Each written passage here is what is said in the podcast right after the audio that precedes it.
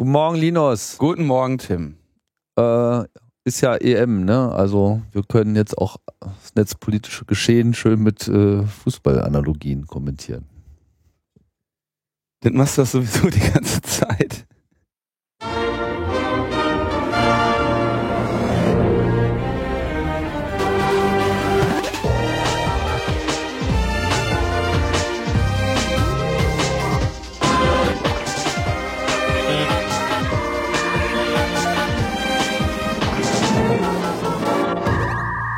Logbuch Netzpolitik Nummer 185, direkt vom Fußballplatz des netzpolitischen Geschehens. Hast du gestern Fußball geguckt? Ich gucke jeden Tag Fußball. Was, wer hat gestern gespielt? Deutschland. Deutschland. Gegen Polen, ne? Hm. Und, wie war das? Ein knackiges, rassiges 0 zu 0. 0 zu 0. Ja. so läuft das. Ja, cool. Hm. Sehr schön. Wird War bestimmt und spannend. Ander- und gelaufen. Anderthalb Stunden da äh, Schlandrufe äh, und am Ende nichts gewesen. Ja. Alles, alles für die Katz sozusagen. Naja, also ein Punkt ist ein Punkt, ne? So ist ja auch nicht. Tja, tja, tja. England hat gewonnen. Gegen Wales haben die gespielt. Hm. Ja, die müssen sich ja jetzt auch dran gewöhnen, sozusagen innerhalb des Landes ihre äh, Kämpfe auszufechten, jetzt wo sie sich vom Kontinent abkoppeln wollen. Ah, das ist ein Thema, was dich äh, beschäftigt, ne? Oh ja, natürlich. Du möchtest nicht, dass, dass wir die endlich los sind. Äh, nee, nee, das ist auf keinen Fall. Also das wäre, ich glaube, das wäre äh, nicht nur für die Briten echt ein richtig großes, richtiges Problem, sondern halt auch für uns. Und äh, ja, allerdings, ich äh, bin mittlerweile latent pessimistisch, was diese Geschichte betrifft. Mhm. Ja. Tja. Aber lass uns nicht über äh, Polen und auch nicht über äh, England reden. Auch nicht über Wales. Lass uns über die Schweiz reden, Linus. Über die Schweiz, ja, das ist doch, nee, das ist doch sehr viel spannender. Da, herrscht doch noch Sinn und Verstand in diesem Lande. Da, äh, Meinst du, ja? oder? Fragen wir mal Kire. Fragen wir mal Kire.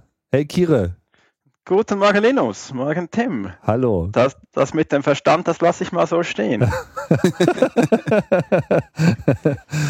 ja, Das Ich- wird ich sich hab- noch weisen. ich vermute mal, du verfolgst die Europameisterschaft äh, der Herren nicht so.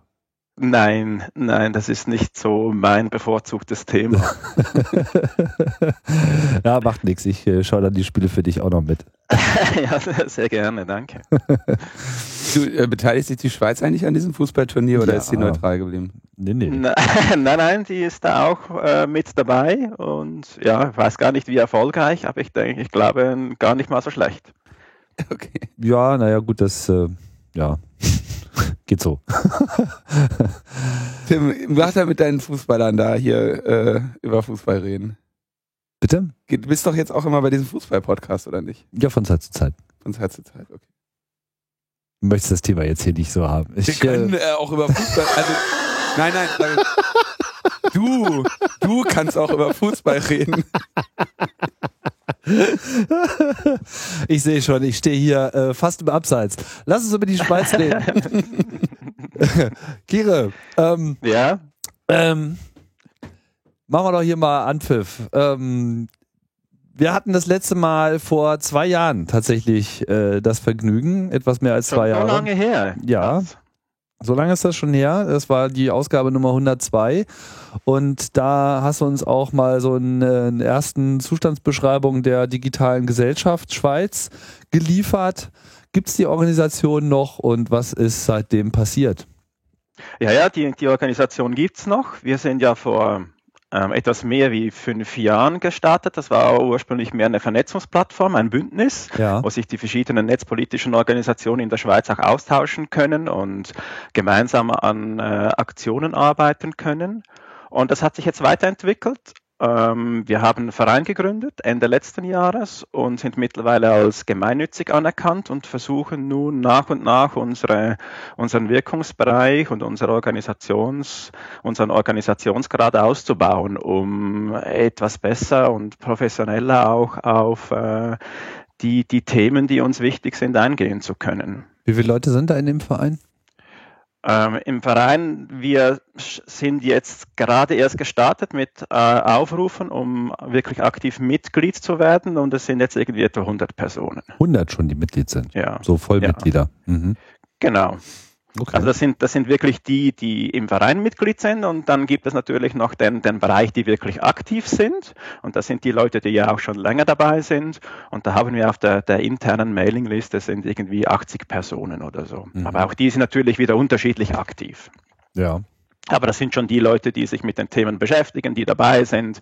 Ähm, viele, die an vielen Themen arbeiten und einige, die sich ein paar Schwerpunkte herauspicken. Das ist natürlich sehr individuell. Und an wie viele Themen setzt ihr euch jetzt sozusagen dran?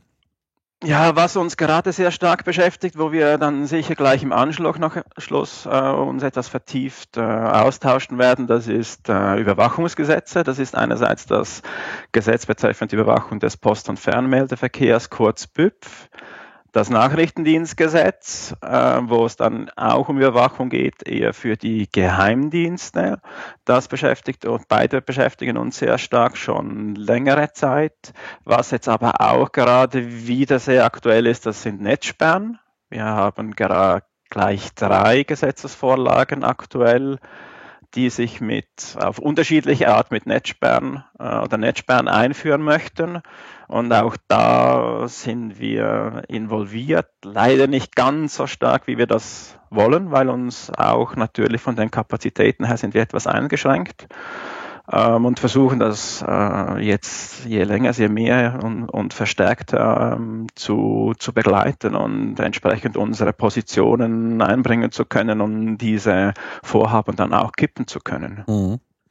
Was ich mal fragen muss, wenn man jetzt sagt, digitale Gesellschaft Schweiz, ist ja. das dann so ein deutsches Ding oder äh, gibt es da auch äh, französisch-italienische, äh, was war noch gleich die vierte Sprache? Retromanisch. Also Retromanisch. Habt ihr da auch entsprechende Kontakte, Chapter, Leute, die diese Bereiche in irgendeiner Form auch zumindest ansprechen oder daherkommen? Ja, leider zu wenig. Es gibt Kontakte, äh, auch, vor allem auch zu Einzelpersonen, aber es ist gerade so, dass diese Themen ähm, in der französischsprachigen Schweiz eher weniger bearbeitet werden. Das ist, ähm, gibt es eher weniger Interesse, interessanterweise.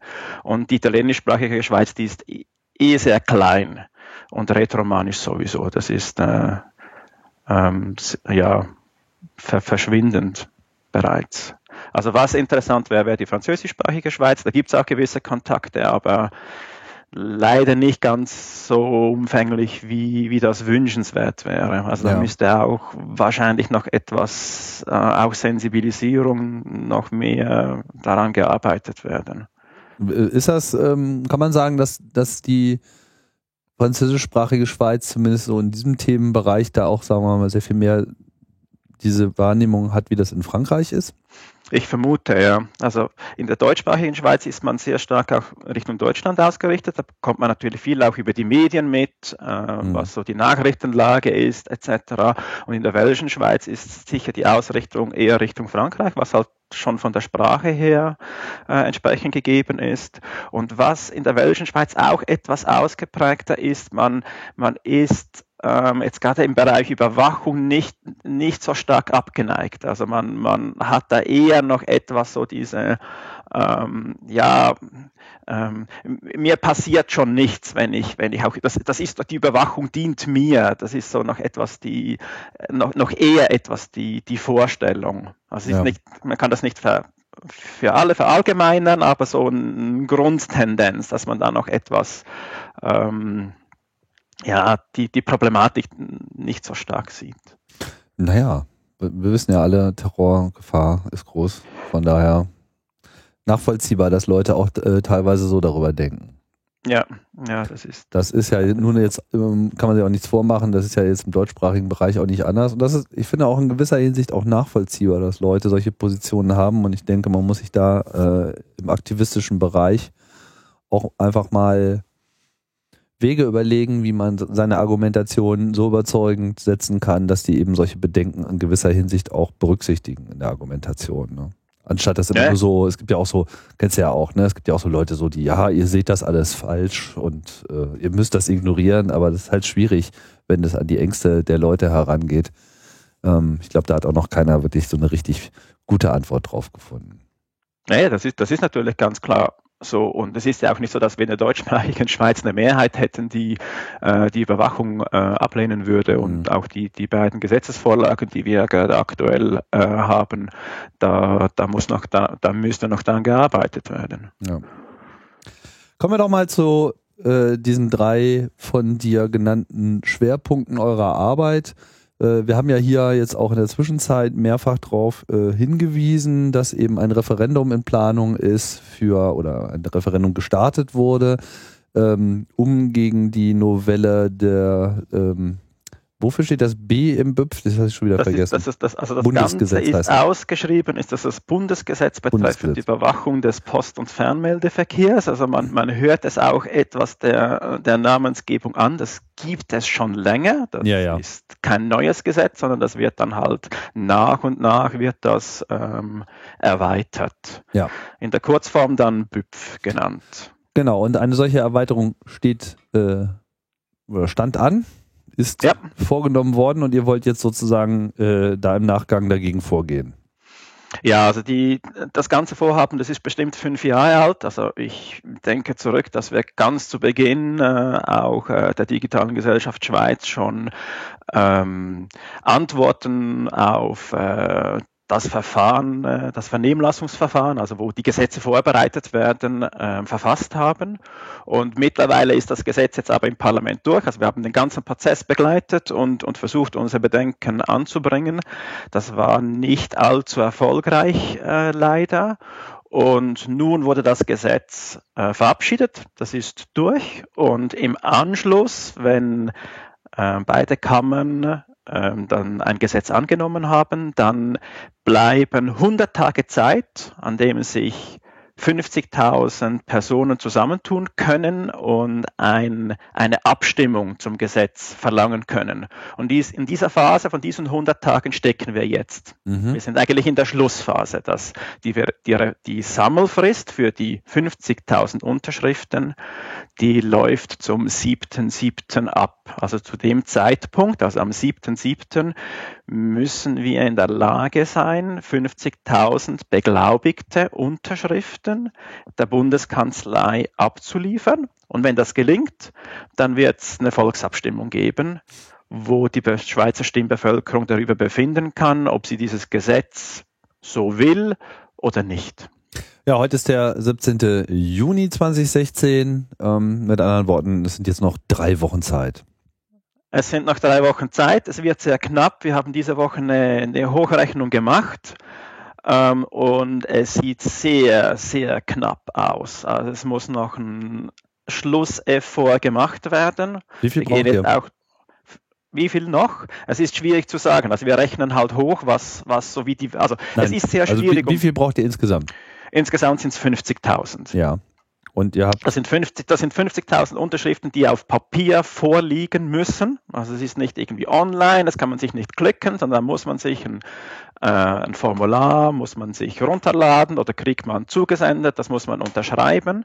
Das muss auf die Gemeinden zur Beglaubigung, also da muss jemand, eine Behörde muss sagen, jawohl, das ist eine stimmberechtigte Person in meiner Gemeinde, die hat da unterschrieben, die kenne ich, passt, ist eine, ist eine Stimme oder ist eine Unterschrift, eine gültige Unterschrift. Und von diesen müssen bis zum 7.7. 50.000 zusammen sein. Und wenn wir jetzt so hochrechnen, dann könnte es knapp nicht reichen. Also wir müssen jetzt nochmals steigern, um die 50.000 zu kriegen. mhm.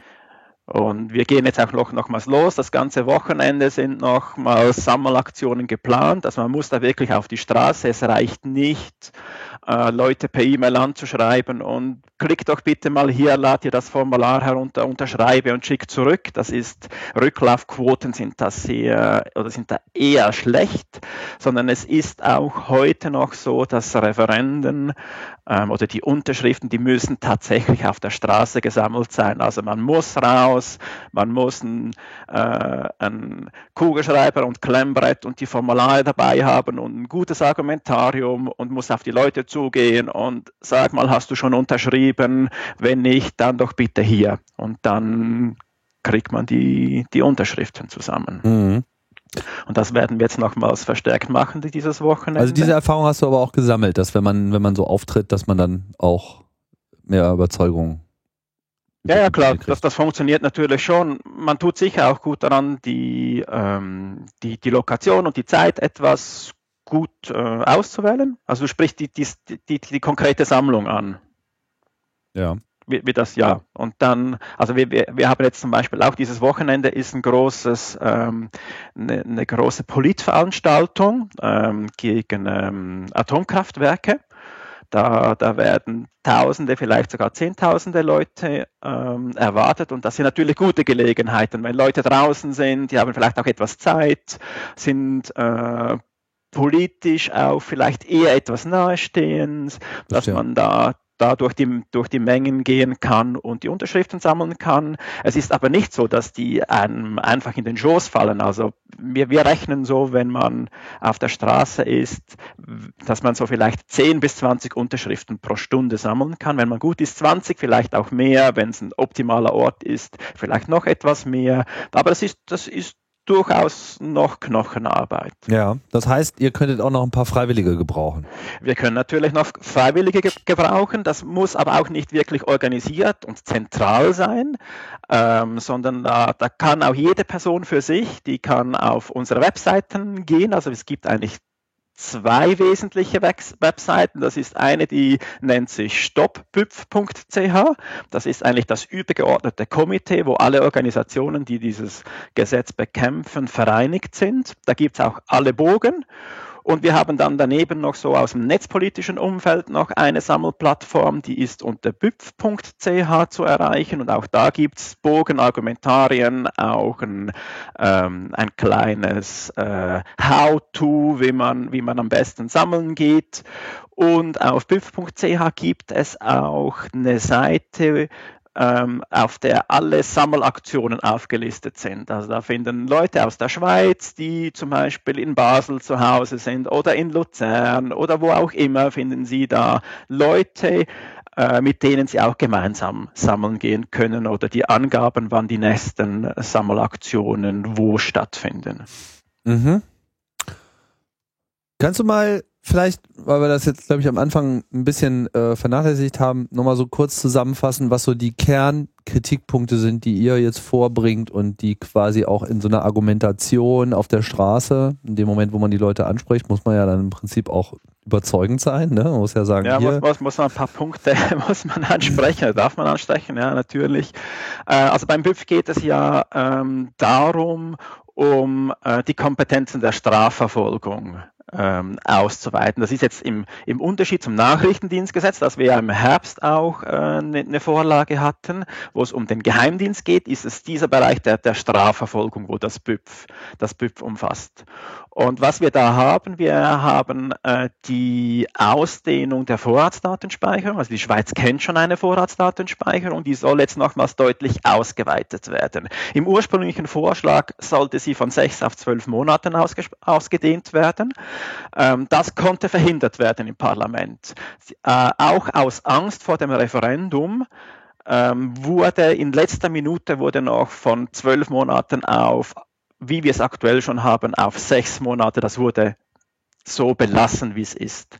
Aber es wird dennoch ausgeweitet, weil bis anhin nur, Anführungsschlusszeichen, nur die Access Provider eine Vorratsdatenspeicherung vornehmen müssen und neu sollen das sämtliche Diensteanbieter sein. Also bis aktuell nicht nur die Person, die den Internetanschluss zur Verfügung stellt, also die Firma, die den Provider, die das zur Verfügung stellt, oder der, der Mobilfunkanbieter, sondern jeglicher Dienst, der irgendwas mit Kommunikation anbietet. Also jeder äh, Instant Messenger, Chat, ähm, auch wenn es innerhalb von einem Spiel eine Kommentarfunktion gibt. Also alles, was im weiteren Sinne eine Kommunikation ist und ein Dienstanbieter in der Schweiz ist, muss in Zukunft Vorratsdaten speichern. Also das ist ein Teil der Ausdehnung der Vorratsdatenspeicherung und dann kommen gesetzliche Grundlagen für Staatstrojaner, für IMSI-Catcher. Es gibt eine erweiterte Mitwirkungspflicht. Also das heißt, dass sämtliche Firmen bis auch zu Privatpersonen auf Geheiß der Behörden, die eine Überwachung vornehmen möchten, diese nicht selber unbedingt ausführen müssen, aber sie müssen helfen. Also das geht so weit, dass wenn ich in meiner WG für das Netzwerk zuständig bin oder mein WLAN auch für die Nachbarn freigebe, unter Umständen Zugang zu diesen Anlagen, das steht so im Gesetz, geben muss, um unter Umständen auch mir nahestehende Personen, dass die überwacht werden können. Also während, auch, ja. also während wir hier sozusagen so ein bisschen in die Endphase Störerhaftung, äh, ja, ihr dürft jetzt euer WLAN freigeben und ihr kommt unter Umständen dafür auch nicht ins äh, Gefängnis. Ja, äh, so an dem Punkt sind, äh, ist hier eher davon die Rede, äh, wenn du da dein WLAN aufmachst und äh, die Geheimdienste möchten gerne irgendwelche Überwachungssoftware installieren, dann hast du denen auch noch Zugang zu deinen ähm, Geräten zu geben. Äh, genau, also so ist, das, so ist das drin. Das andere Ende. Ja. Das, ist das, ist, das ist wirklich krass, ja. Ähm, und es gibt dann auch noch so absurde Dinge wie, ähm, dass man, wenn, man, wenn man einen Kommunikationsdienst jetzt neu anbieten möchte, also ich bin ein Startup oder ich bin auch eine etablierte Firma bereits und habe eine Idee für einen neuen Kommunikationsdienst, dann muss ich sechs Monate bevor ich mit diesem Dienst live gehe, muss ich zur zuständigen Behörde beim Bund gehen und muss diesen Dienst vorstellen. Und wieso muss ich diesen vorstellen? Damit sich diese Behörde überlegen kann in der Zwischenzeit, wie dieser Dienst dann in Zukunft überwacht werden könnte. Krass. Ja, das ist äh, nicht, auch, auch nicht sehr wirtschaftsfreundlich. Ja. Das ist vor allem ähm, nicht Startup-freundlich. Nein, nein, überhaupt nicht. Es, also wenn man das Gesetz liest, dann, dann sieht man, ähm, ähm, der, der Geist, der da aus diesem Gesetz spricht, der soll die, die Überwachungsmaschinerie möglichst umfangreich, möglichst wie geschmiert am Laufen halten oder aufbauen. Das ist, das ist so die, die Grundhaltung, die aus diesem, diesem Gesetz spricht. Es kommt dann auch dazu, es sind Bußen, die ausgesprochen werden können, bis zu 100.000 Franken, wenn man, oder sind fast auch 100.000 Euro, die ausgesprochen werden können, wenn man irgendwelchen An, ähm, Anordnungen der, der Behörden nicht nachkommt. Das kann äh, den Verlust einer Konzession sein für einen Mobilfunkanbieter etc. Also das alles, alles zeigt so diese, dieser Geist, dass dieses Gesetzes, dass es möglichst wie geschmiert äh, laufen muss. Es sind auch sieben mal 24 Stunden muss man ansprechbar sein für die Behörden, wenn, wenn diese eine, eine Überwachung vornehmen möchten etc. Also das ist so diese, ja, Gab es denn da dann da keine nennenswerte, also oder habt ihr nennenswerte Unterstützung aus dem Startup-Wesen oder sind die alle schon äh, einfach schon abgewandert und es gibt gar keine Startups mehr? Ja, doch, es, es, gibt, es gibt das durchaus. Äh, wir haben ja auch ein paar Firmen in der Schweiz, die sich äh, insbesondere auch so, ja, ein, ein, Teil ihres Geschäftsmodells auch, äh, so etwas die Privatsphäre ähm, auf, die, auf die Fahne geschrieben haben oder ein Teil ihres Geschäftsmodells ist.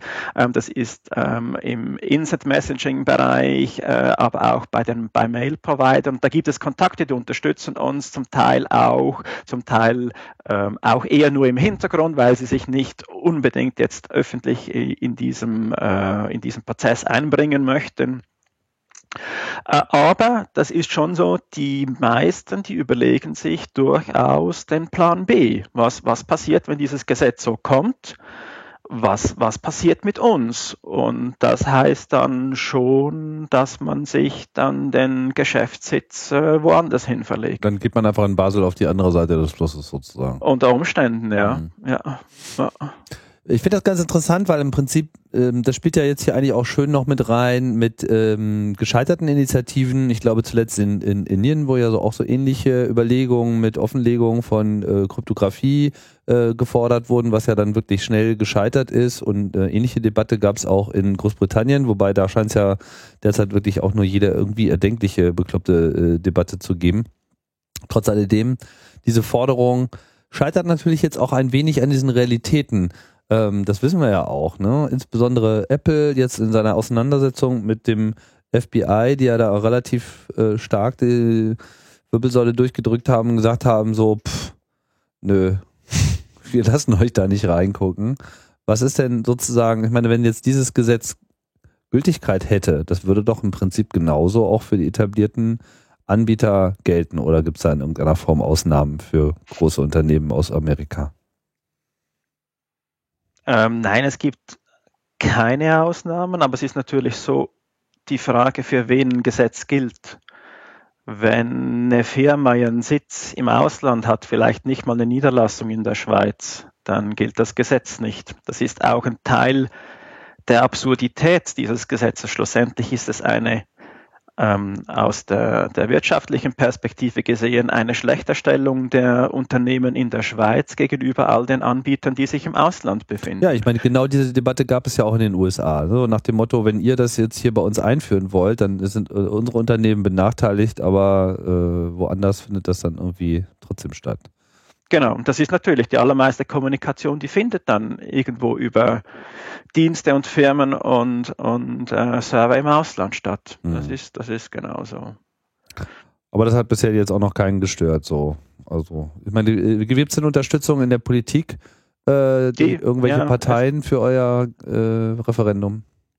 Es gibt sie in der Politik, es gibt sie auch in der Wirtschaft, aber die, die Meinungen sind eher Minderheitenmeinungen leider. Auch das Gesetz ist im Parlament ähm, überraschend deutlich angenommen worden und das ist eigentlich äh, der Tatsache geschuldet, dass es zum Schluss hatten es alles satt, darüber zu diskutieren, was eigentlich aber auch zeigt, wie schlecht das, das Gesetz insgesamt ist.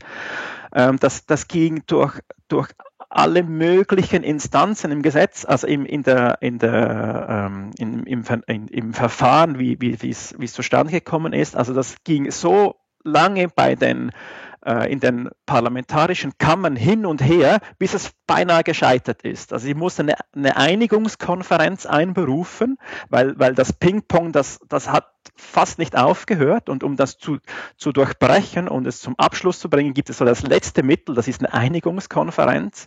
Und die mussten die sie einberufen an der letzten Frage, ob dann die Vorratsdatenspeicherung auch tatsächlich, ob die Daten auch im Ausland gespeichert werden dürfen. Und sie haben sich dann auch da noch durchgerungen, ja, auch im Ausland ist es möglich, einfach nur um das Gesetz zu retten. Es wollte schlussendlich, war niemand zufrieden, aber auch niemand wollte es sterben lassen und dann haben sie in der, in der Schlussabstimmung ist es dann sehr deutlich ähm, angenommen worden, weil einfach niemand wollte mehr darüber diskutieren, niemand wollte es sterben lassen, es wollten es alle vom Tisch haben.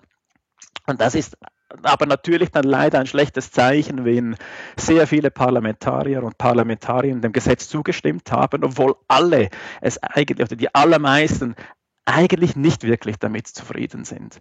Und jetzt gilt es irgendwie, die, äh, die Stimmung dazu dahingehend zu ändern, dass man halt tatsächlich all diese schlechten Punkte sieht und eigentlich, eigentlich sagt, nein, insgesamt, es, es muss zurück. Es, es ist ein schlechtes Gesetz. Aber ist natürlich nicht ganz einfach zu, zu bewerkstelligen, weil die, die öffentliche Wahrnehmung ist natürlich, ja, die Technologie entwickelt sich weiter, selbstverständlich müssen die, die Strafverfolgungsbehörden in verschlüsselte Kommunikation, verschlüsselte Kommunikation abhören können. Aber was, was das alles impliziert, das ist ähm, vielen Leuten nicht bewusst und auch nicht ganz einfach zu erklären. Und das ist irgendwie unsere Aufgabe, das noch äh, verständlich zu machen. Letzte Nachfrage vielleicht dazu, ähm, da ja hier auch eine Ausweitung der Vorratsdatenspeicherung äh, drin ist. Ich weiß gar nicht, inwiefern die jetzt derzeit, also inwie, inwiefern ist die Vorratsdatenspeicherung derzeit schon Realität? Wir haben eine sechsmonatige Vorratsdatenspeicherung in der Schweiz seit vielen Jahren. Die ist schleichend eingeführt worden und dann sukzessive ausgeweitet. Die besteht, die kann auch nicht mit dem Referendum abgeschafft werden. Wenn das Gesetz scheitern sollte, dann bleibt die Vorratsdatenspeicherung so, wie sie jetzt ist. Mhm. Die ist uns seit äh, längerer Zeit ähm, ein Dorn im Auge.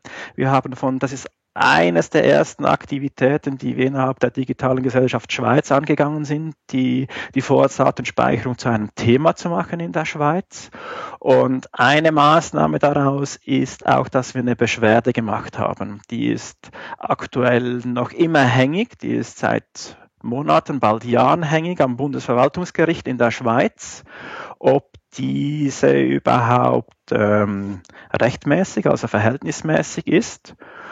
Und da wir aber kein ähm, ähm, Verwaltungs, äh, kein, wie sagt man, ein Verfassungsgericht äh, haben. Genau, genau, das ist der Begriff, ein Bundesverfassungsgericht haben, wie, wie es in Deutschland und vielen anderen Staaten gibt, wird es wahrscheinlich so sein, dass der Weg für diese Beschwerdung bis zum ähm, Europäischen Gerichtshof für Menschenrechte in Straßburg ähm, reichen wird, mhm. wo wir uns aber sehr gute Hoffnungen ähm, ausrechnen. Aber das wird noch das eine oder andere Jahr dauern, bis wir soweit sind.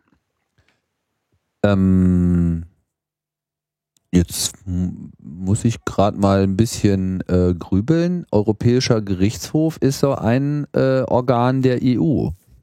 Ähm, das ist äh, auf Basis des äh, Europäischen Menschen, wie heißt das? Die EM, e, Europäischen Menschenrechtskonvention, genau, in Straßburg. Das ist nicht der Europäische Gerichtshof. Achso, wir das reden. Ist, das ist von Straßburg. Also wir reden vom Europäischen Gerichtshof für Menschenrechte. Genau. Den EGMR. Okay, dass wir das nicht genau. verwechseln mit dem EuGH. Alles klar, ja. Okay. Nein, der ist, der ist nicht maßgeblich für Nee, das äh, hätte das mich jetzt korrekt. auch gewundert, genau. Ja, nein, nein, das ist. Genau, also Europäischer Gerichtshof für Menschenrechte und das heißt, da kann das dann hin eskaliert werden und wenn es da eine Entscheidung gibt, ist das in gewisser Hinsicht bindend dann für die? Ja, das ist bindend. Also wir sind sechs Beschwerdeführer und wenn wir, wenn unserem Gesuch Recht gegeben wird, dann muss das Bundesgericht in der Schweiz sein Urteil revidieren und wenn wir Recht, wenn wir vollumfänglich Recht kriegen, uns auch vollumfänglich Recht geben. Das heißt, für diese sechs Personen müsste die Vorratsdatenspeicherung ausgesetzt werden. Und dann kippt natürlich das ganze, das ganze Spiel, weil entweder müssen dann die sechs Personen tatsächlich von der Vorratsdatenspeicherung ausgenommen werden, was technisch sehr schwierig ist, und alle anderen könnten dann ja auch nachziehen und das für sich auch in Anspruch nehmen lassen ähm, oder aber sie wird gleich komplett aufgehoben. Also das ist der Mechanismus oder der Hebel, der da angesetzt werden kann, indem ähm, ein Urteil in, in Straßburg erwirkt wird. Also das hat dann ganz konkrete Auswirkungen. Mhm. Ja. Gut, äh, lass uns zu dem zweiten Teil äh, eurer Aktivität äh, kommen, den du angedeutet hast. Äh, ein weiteres Referendum zum Nachrichtendienstegesetz, richtig? Ja, das ist das Nachrichtendienstgesetz, NDG in der Abkürzung. Das ist die Überwachungsbefugnisse des Geheimdienstes. Der Geheimdienst, der ist ja ziemlich zurückgebunden in der Schweiz seit einigen Jahren, also in der Anführungsschlusszeichen zurückgebunden, weil wir ja unseren Überwachungsskandal in den 90er Jahren hatten. Mhm. In der 1990 ist ja aufgefallen, dass äh, der Geheimdienst ohne irgendwelche gesetzlichen Grundlagen zu haben, von 10 Prozent der Schweizer Bevölkerung Fischen angelegt hat, also Überwachungsdossiers. Und das hat dann natürlich zu Recht ziemlich viel Aufregung gesorgt. Das war ein veritabler Skandal. Und das Gesetz, das im Anschluss erlassen wurde, das ist im Vergleich zu anderen Geheimdienstgesetzen in Europa und der Welt eher restriktiv weil das natürlich noch etwas unter dem Eindruck dieses Skandals gestanden ist in den 90er mhm. Jahren. Und jetzt versucht man mit dem neuen Nachrichtendienstgesetz eigentlich alle diese Befugnisse, die dem Geheimdienst zu fehlen scheinen und die sie gerne haben möchten, mit einem Gesetz ähm, den, den Behörden oder dem Geheimdienst zu geben. Das sind dann auch wie beim BÜPF, dass man den Staatstrojaner einsetzen kann, dass man IMSI-Catcher verwenden kann, dass man Zugriff auf die Vorratsdatenspeicherung kriegt, dass man äh, Überwachungen von E-Mail, Telefon, Post anordnen kann, dass man Wohnungen verwanzen darf. Das geht bis zu Auskunftspflichten von Behörden, wo man nachfragen kann, gebt uns Auskunft über dies und jenes oder auch Pflichten, wo die Behörden von sich aus den Geheimdienst benachrichtigen müssen, wenn ihnen was auf, auffällt. Und es ist auch die Kabelaufklärung drin. Das ist der Teil, wo man versucht, die Datenströme ähm, nach Stichworten abzusuchen. Das wird dann Stichwortkategorien geben, mit je, also Kategorien mit jeweils ein Dutzend, zwei Dutzend Stichworten, wo dann der ganze Datenverkehr gerastert wird und wenn man hängen bleibt, dann entsprechend äh, hochpoppt.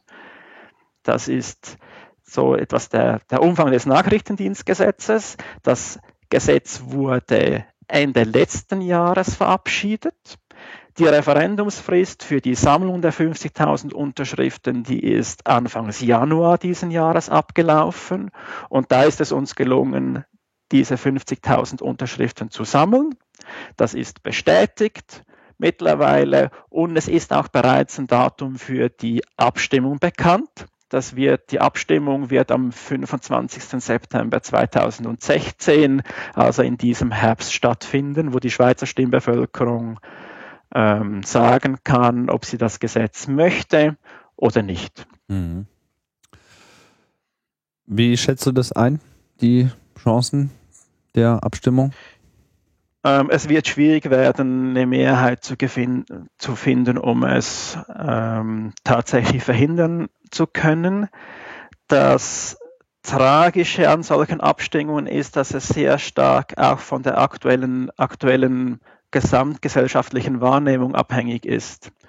Ähm, wenn es im Herbst nochmals einen Vorfall, ein, ein, ein Attentat, etwas Ähnliches geben sollte, das sehr nahe der Schweiz ist, dann hat das eine große Auswirkung ähm, auf die Abstimmung. Genauso wie wenn es nochmals ein, ein, ein Snowden geben würde im Herbst. Also das ist etwas, ähm, ja, darum auch etwas schwierig abzuschätzen. Aber in der Grundtendenz ist es, wird es sehr, sehr schwierig werden, die, die Schweizer Bevölkerung noch davon überzeugen zu können, das Gesetz so komplett abzulehnen. Aber wir, wir nehmen die Herausforderung natürlich an.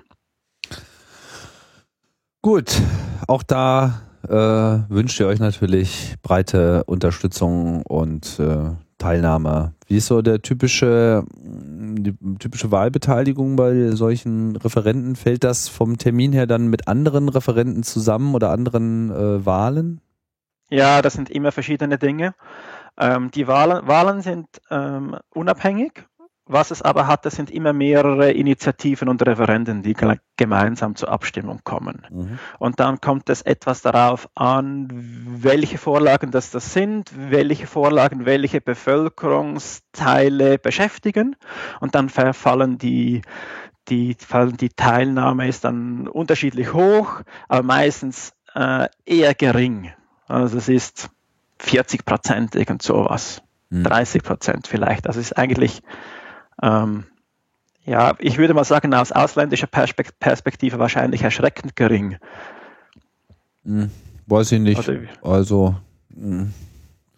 kenne jetzt die Zahlen nicht für Referenten, die sind ja hier äh, deutlich seltener und nicht so ein, so, ein, ja. so, ein, so ein regelmäßiges Ding, aber äh, teilweise schaffen die dann halt auch ihre Quoren nicht. Also ich glaube, man kann nicht davon ausgehen, dass äh, solche Referenten jetzt immer gleich 90 Prozent der Teilnehmer ziehen und auch normale okay. Wahlen sehen ja durchaus auch ähm, einen Rückgang, zumindest in Deutschland. Ähm, gab jetzt, glaube ich, eine Erholung. Ich habe jetzt gesagt, die Zahlen nicht so richtig im Kopf. Es meandert halt so äh, hin und her. Andererseits muss man, glaube ich, bei der Schweiz dann auch sehen, dass natürlich hier die die Zahl der Referenten, über die halt üblicherweise so pro Jahr zu bestimmen ist und wo man sich dran beteiligen kann, verhältnismäßig hoch ist. Mhm. Ja, ja, klar. Ich weiß nicht, wie hoch die Zahl ist, aber es sind viele. Und ähm, ja, dass da nicht permanent alle immer wieder zur Wahlkabine rennen, kann ich auch irgendwie verstehen. Ja, das ist, äh, das ist sicher so. Wobei die, die Hürde ist ziemlich klein. Also wir kennen ja auch das, äh, die Möglichkeit zur brieflichen Abstimmung. Äh, ich halte es meistens so, wenn ich, wenn ich die, die Unterlagen bekomme, dann reiße ich das äh, Kuvert auf und, und mache meine Ja-Nein-Entscheidung und schmeiße es dann gleich wieder auf die Post. Also es ist ähm, sehr niederschwellig eigentlich. Man muss nicht ähm, Sonntagmorgens an die, an die Urne gehen und da seine, seine Stimme abgeben. Ja. Gut. Ähm, dann erwähntest du noch drei Gesetze, die in äh, Abstimmungen beziehungsweise äh, in, in der Anhörungsphase sind, die sich im weiteren Sinne mit Netzsperren beschäftigen. Sag doch da nochmal was zu. Ja, das sind tatsächlich drei Vorlagen, die uns aktuell beschäftigen wo und in unterschiedlicher Art Netzsperren drin vorkommen. Das ist einerseits das Geldspielgesetz. Da geht es darum, aus, ausländische Casinos ähm, zu hindern, in der Schweiz tätig zu werden. Und zwar geht es da, hat es da einen, einen Schutz vor, vor Geldspielsucht, äh, steht da, steht da im Vordergrund. Das Gesetz ist ähm, am weitesten fortgeschritten von diesen dreien. Das ist bereits in der parlamentarischen Debatte. Das ist aktuell durch den Ständerat. Das ist die kleine Kammer, ist das durch. Das ist praktisch oppositionslos angenommen worden. Das war diese oder letzte Woche ist das äh, angenommen worden und geht jetzt in die große Kammer. Da bleiben uns ein paar Tage Zeit, um diese Leute noch anzugehen. Das werden wir in diesen Tagen machen oder sind wir auch schon, sind wir auch schon dabei. Ähm, das ist das eine. Das andere ist das Urheberrecht. Da sind wir in der Vernehmlassungsphase.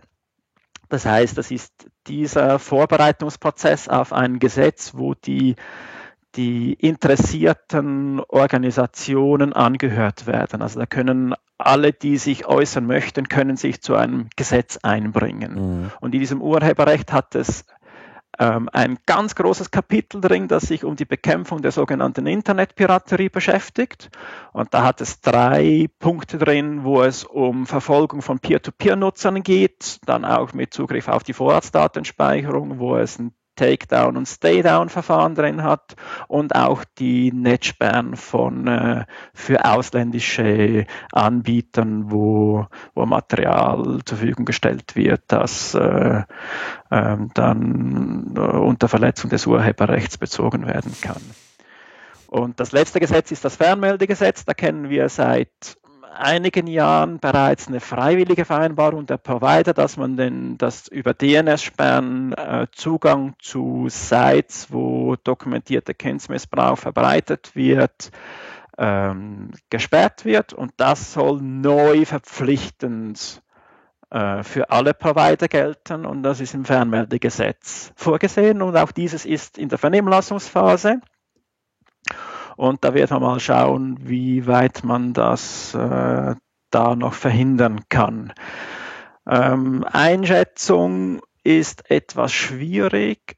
Ähm, wahrscheinlich wird das Urheberrecht das umstrittenste Fall Anel sein, weil es da sowieso auf das das umfasst ja nicht nur den Bereich der sogenannten Internetpiraterie, sondern ja auch viele andere Aspekte und da sind sehr viele unterschiedliche Ansichten da. Das äh, Vernehmlassungsverfahren hat zu einer krassen Situation geführt, dass es in der Größenordnung von 1400 Antworten gegeben hat. Da muss ich das mal vorstellen. Als Behörde muss ich nun mit mich mit 1400 Antworten auf meinen Vorschlag muss ich mich beschäftigen. Mhm. Und das ist, aber das zeigt aber auch aus, wie, wie stark umkämpft das das ist. Also das wird nicht so kommen, wie das aktuell noch gedacht ist, weil, weil sehr viele unterschiedliche Interessen da noch versuchen, versuchen zu, zu verändern. Tja, Mensch, du, ich, ja. ich fühle mich gerade richtig frei hier in Deutschland. Gell, sag nur. Ja, es ist, manchmal fühlen wir uns auch wie etwas, wir, wir stehen etwas an der Wand und müssen uns dann irgendwie wieder fortkämpfen und, und all diese Themen äh, irgendwie unter die Leute bringen, ja. Ja, es läuft schon einiges. Und was dann schade ist, was wir eigentlich auch noch gerne machen möchten, wir möchten ähm, die, die Netzneutralität äh, verankern, endlich in der Schweiz. Da gab es ja auch verschiedene Vorstöße. Und genau das Fernmeldegesetz, wo jetzt Netzsperren drin sind, wäre eine gute Chance gewesen, um die Netzneutralität zu ähm, festigen oder festzuschreiben und genau das wurde nicht gemacht. Also wir versuchen das noch einzubringen, aber das hat da leider nicht geklappt. Also es ist, eigentlich ist das Falsche drin im Gesetz. Super. Ja, so ja, ist die aktuelle netzpolitische Situation in der Schweiz nicht kein so erfreuliches Bild. ja, ist leider so. Ja, und wir versuchen. Uns wird ja aber schon vorgeworfen, dass wir immer so, so pessimistische Ausblicke äh, liefern und so. ihr müsst ja. mal anfangen mit dem Podcast, dann wird es ja noch schlimmer. um, um, das Bild zu drehen, meinst du? Also so, ja. Nein, ich, ich hoffe es nicht. Nein. Ja. Es ist, ja, es ist gerade die aktuelle Situation, die ist nicht gerade so erfreulich. Die Arbeit wird uns nicht ausgehen. Und dennoch versuchen wir das mit, ähm, ja, doch mit, äh, manchmal auch etwas mit Humor anzugehen. Das bringt sonst auch nichts. Gut, Kire, ich glaube, jetzt haben wir es ganz gut äh, eingetütet. Vielleicht äh, lassen wir nicht wieder zwei Jahre vergehen, äh, bis wir uns das nächste Update äh, holen. Wir wünschen euch trotzdem viel Erfolg mit den ganzen gestarteten Referenten und sonstigen Initiativen. Ja. Linus, hast du noch was mit auf den Weg zu geben? Ja, vielleicht können wir noch kurz mit auf den Weg geben, wer Unterschriften sammeln helfen möchte, wie, wie kriegt man das jetzt noch schnell hin? Ja, Weil, also Büff, also Büff auf die CH, Seite gehen, genau ist äh, Unterschriftenbogen ausdrucken. Genau, da ist, ist, sozusagen alles da und äh, man kann einfach losziehen. Argumentation gibt's äh, auch in Form von Video und äh, Text. Und genau, das ist alles auf büff.ch vorhanden. Also es gibt eigentlich keine Ausreden mehr, ne? Äh, sollte es nicht geben, nein. Ja, okay. Das sehe ich, das sehe ich auch so. Jetzt ist die Zeit noch eine Woche um zu handeln. Wie ist die Wettervorhersage fürs Wochenende? Ja, äh, nein, nein, nein, etwas, gut, gut, jetzt, Sonnenschein. Jetzt wieder etwas besser. Ja, wir, wir, hatten auch Regen, wir ja. hatten auch viel Regen, aber jetzt ist es wieder besser. Es sieht eigentlich gar nicht mal so schlecht aus. Na, siehst mal, Atomkraftdemo, Atomkraftdemo, schönes Wetter, äh, raus aus dem Keller. wir schaffen das. Na, genau. Super. Dann, ich bedanke mich ganz herzlich. Genau. Wir danken dir. Dann äh, verabschieden wir äh, dich jetzt erstmal und machen hier mit unserem anderen Programm weiter. Bis bald, tschüss. Vielen Dank, tschüss. Danke dir, Kire, ciao, ciao. Gut, gehen wir von der noch nicht in der EU in die noch EU. du bist ja auch noch in der EU, ne? Wie fühlst du dich denn so in deinen letzten Tagen als EU-Bürger? Ja, es ist ein bisschen, also könnte besser sein das, äh, ich habe ich hab ja jetzt auch mal abgestimmt. So. Ich habe jetzt tatsächlich mal in einer Wahl teilgenommen. Das äh, ist übrigens gar nicht so einfach, ne? wenn man so, so außer, außerhalb des Landes ist. Stell dir das mal nicht so einfach vor. Weil das war jetzt nur dadurch, dass ich jetzt sozusagen da mal wieder ein halbes Jahr gewohnt habe, habe ich überhaupt erst quasi das Anrecht wählen zu dürfen erlangt. Weil mhm. ich sonst zu lange sozusagen in diesem Land ferngeblieben bin. Und äh, jetzt gilt das halt für 15 Jahre. Aber weil ich mich eben vor Ort dann äh, für diese dort stattfindende Wahl, für die Parlamentswahl registriert habe, durfte ich jetzt mal wählen und habe jetzt tatsächlich erfolgreich einen Briefwahlzettel da äh, eingereicht. Und? Ja, ich bin dafür, dass sie bleiben, ne? weil das wäre ein, ja, ein epochaler Fehler Englands. Ich kreide das vor allem England an. England ist das Problem der Rest nicht so sehr. Allein schon, weil er zahlenmäßig nicht so ins Gewicht fällt, aber das ist halt einfach ein England-Problem. Und es wäre halt auch für uns äh, nicht gut. Also das wird, wenn es so kommt, und leider sieht es gerade so aus. Ich meine, man weiß man nie, Umfragen, das ist so, letzten Parlamentsumfragen, Parlamentswahlumfragen, die sind auch komplett äh, am Thema vorbei gewesen. Also da stimmt da einfach nichts. Von daher ist vielleicht noch nicht alles ähm, in trockenen Tüchern, aber man sieht halt mittlerweile eine wirklich eklige Debatte. Die äh, Boulevardmedien, Murdoch und so weiter hauen da drauf ein. Also alle nur erdenklichen ähm, Gewinndinge der Situation versuchen sich da sozusagen auf Kosten der Gesamtheit äh, gesund zu stoßen.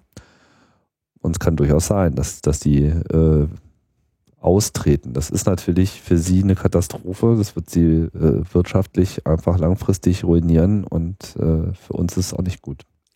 Du kennst diesen, ähm, diesen Sketch mit dem Captain Enterprise da, Patrick Stewart?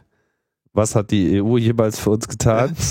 Ja, das, das ist sehr äh, schön. war ein sehr schöner Take, ja. Also ich frage ich frag mich halt, was hat Großbritannien jemals für uns getan? das, ist wirklich, das ist wirklich die Frage. Was hat Großbritannien jemals für uns getan? Was, was tun die gerade eigentlich jetzt für uns? die liefern doch wieder so Blaupausen, oder? Ja, Investigatory Powers Bill haben sie jetzt durchs Unterhaus bekommen. Ähm, das Investigatory Powers Bill ist die Idee, einmal alle Beschwerden, die es so über Vergehen und Gesetzesverstöße des GCHQ gab, äh, zu nehmen und äh, drüber zu schreiben, äh, der Bundestag möge beschließen und äh, daraus eben ein Gesetz zu machen, dass all das, was vorher noch in Zweifel stand, äh, legalisieren soll. Also sie wollen ähm, Internetprovider ähm, zwingen, den Surfverlauf und die App-Nutzung zu speichern. Sie wollen Sicherheitsbehörden befähigen, private und öffentliche Datenbanken zu durchsuchen, unabhängig davon, ob die Mehrheit der Leute in dieser Datenbank irgendwie überhaupt eines Verbrechens verdächtigt wird. Also quasi die gleiche Idee, die man schon bei der Vorratsdatenspeicherung hat, also eine verdachtsunabhängige Speicherung, wollen sie hier einfach mal auf alle Daten anwenden, die es überhaupt irgendwo gibt. Und dann natürlich Polizei und Geheimdiensten, die Befugnis geben, äh, anderer Leute Computer zu hacken. Und man sieht, sie wollen nicht nur das, was sie bisher illegal gemacht haben, legalisieren, sondern offenbar auch schon so ein bisschen so für die nächsten 20 Jahre sich fit machen. Ne? Mit, äh, mit so all, allgemeiner Datenzugriff äh, für alles, was Investigatory Power ist.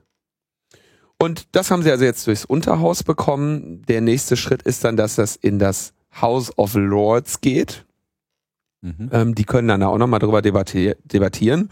Und die können den jetzt, könnten den zurückweisen. Sie könnten auch ähm, Amendments anbringen, also äh, er Ergänzungen, um das Gesetz abzuschwächen oder Veränderungen vornehmen, aber eben in Form von Hinzufügungen so wie der Bundesrat äh, auch ab und zu mal sagen kann, ja, meinetwegen, aber anders. Ich weiß nicht, ob das also es ist sicherlich nicht Es gibt, glaube ich, keinen Begriff. Ich, ich, weiß nicht, was die deutsche Übersetzung oder die, die korrekte deutsche Übersetzung für ein Amendment wäre. Ein hinzugefügtes. Hinzufügung, ja. Eine Hinzufügung, eine Ergänzung. Ergänzung, oder? genau. Verbesserung. Klar. Ja, aber das sieht, das sieht auf jeden Fall ganz spannend aus. Ähm, es wird wohl dann auch nochmal vor den äh, Europäischen Gerichtshof gehen weil in, in diesem Gesetz eben diese Speicherung des Surfverhaltens und so, diese Vorratsdatenspeicherung, das, äh, obwohl, nee, hast recht, das wird ja gar nicht mehr von den Europäischen Gerichtshof gehen. Entschuldige, Tim, entschuldige, Tim. so schnell kommen die da auch nicht raus. So schnell kommen die da auch nicht raus. Wenn wir uns vom Vereinigten Königreich den Vereinigten Staaten zu, dort beobachten wir ja seit längerer Zeit eine einen Kampf um Netzneutralität. Ja? Also die, ich glaube, das ging schon 2011 los oder so, dieses Thema. Da habe ich das noch, oder 2010 habe ich das auf Netzpolitik.org damals auch begleitet. Und die FCC hat also mehrmals Anläufe gemacht, Regeln für die Netzneutralität festzuschreiben. Und bereits zweimal wurden der FCC diese Regeln vor Gericht wieder außer Kraft geklagt. Und den letzten Anlauf machte die FCC dann im Februar 2015, wo sie jedes Mal dann die von dem Gericht bemängelten Punkte so geändert haben, dass sie die Einwände des Gerichtes ausgeräumt haben. Und in diesem dritten Anlauf scheint ihnen das jetzt auch gelungen zu sein, denn in in Washington hat ein äh, Berufungsgericht die Klage verschiedener Netzbetreiber jetzt zurückgewiesen. Das heißt, diese Regeln stehen erstmal so fest. Das heißt, da wurde noch nicht mal mehr darüber verhandelt, sondern die Klage wurde zurückgewiesen. Jetzt können diese Netzbetreiber noch den ähm, Supreme Court ersuchen, also das höchste Gericht. Allerdings greift der Supreme Court nur, Supreme Court nur sehr wenige Fälle auf. Jetzt kann man sich fragen, ob der Supreme Court das wegen der erheblichen kommerziellen, wirtschaftlichen Bedeutung macht. Ähm, da wird jetzt spekuliert. Aber im Moment sieht es erstmal für Netzneutralität in den USA in der Form, wie sie die FCC zuletzt festgeschrieben hat, äh, gerade ganz gut aus.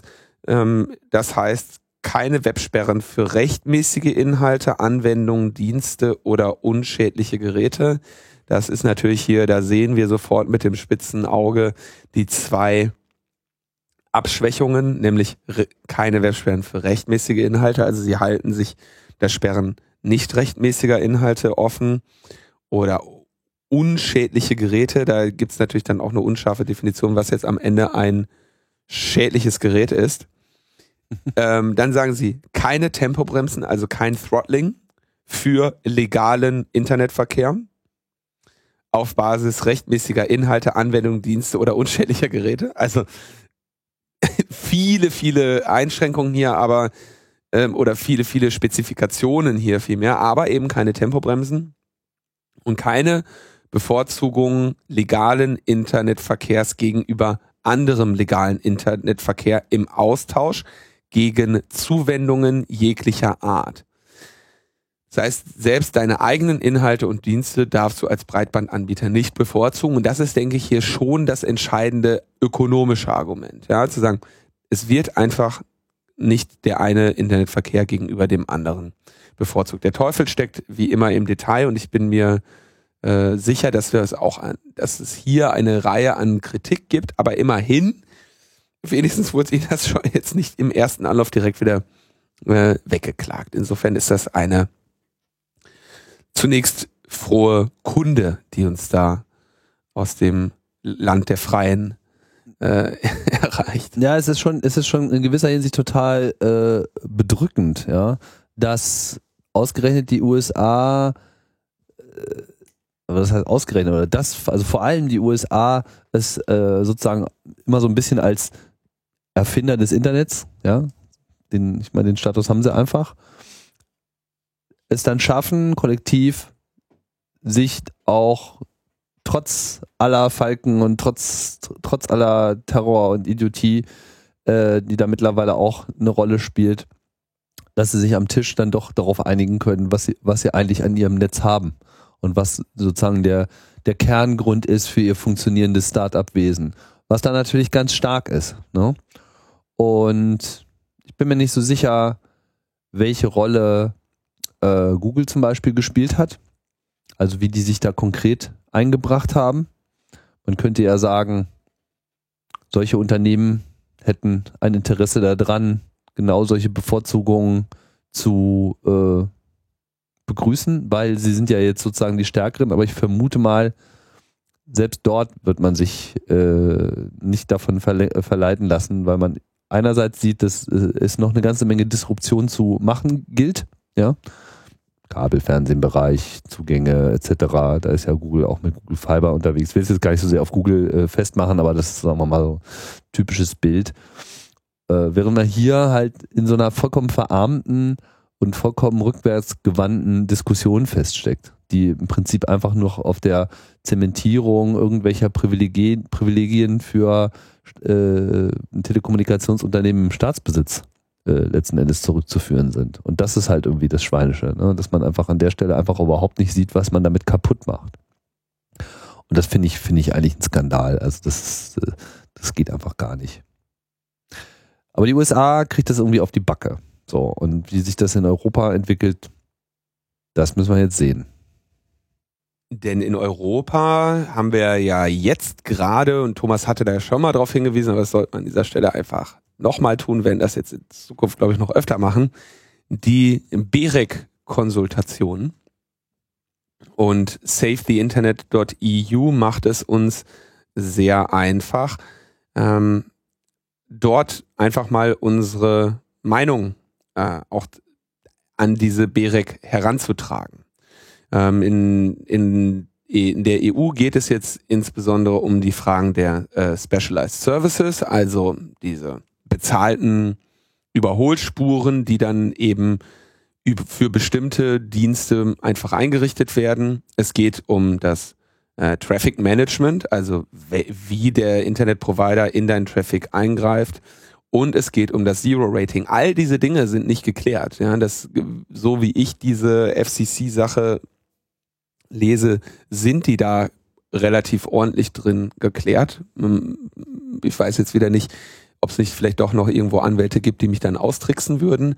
Aber ähm, bestimmt. Ich, bestimmt, aber ich verstehe es jetzt erstmal so.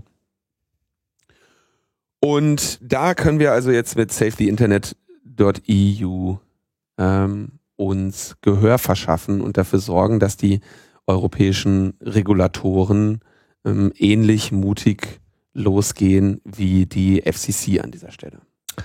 Die ganzen Beratungen finden ja in Wien statt und ähm, der BEREC, also haben zumindest da gestartet. Ich weiß nicht, ob sie da durchgängig äh, dort stattfinden. Ich war ja in Wien und habe mal auch den Thomas äh, besucht.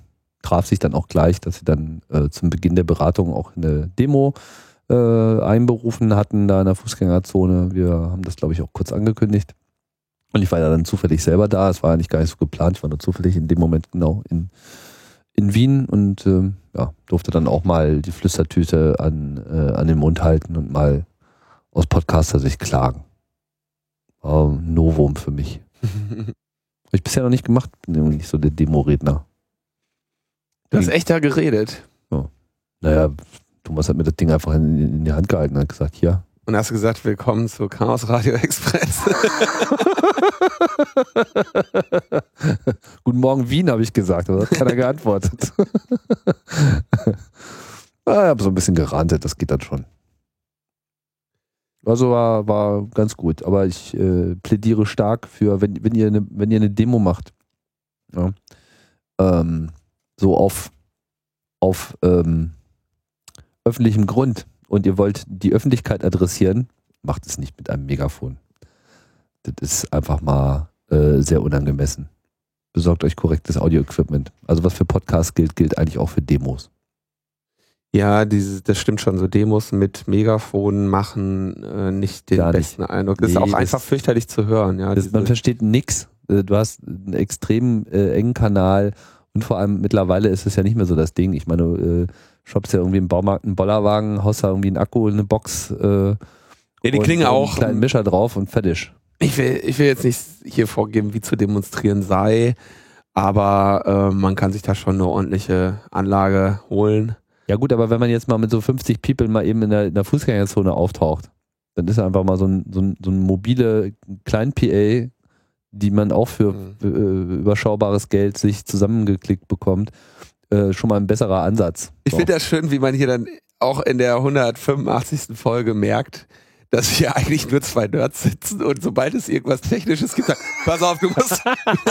das kann man doch viel besser machen. Das kannst du nicht so. Das klingt scheiße.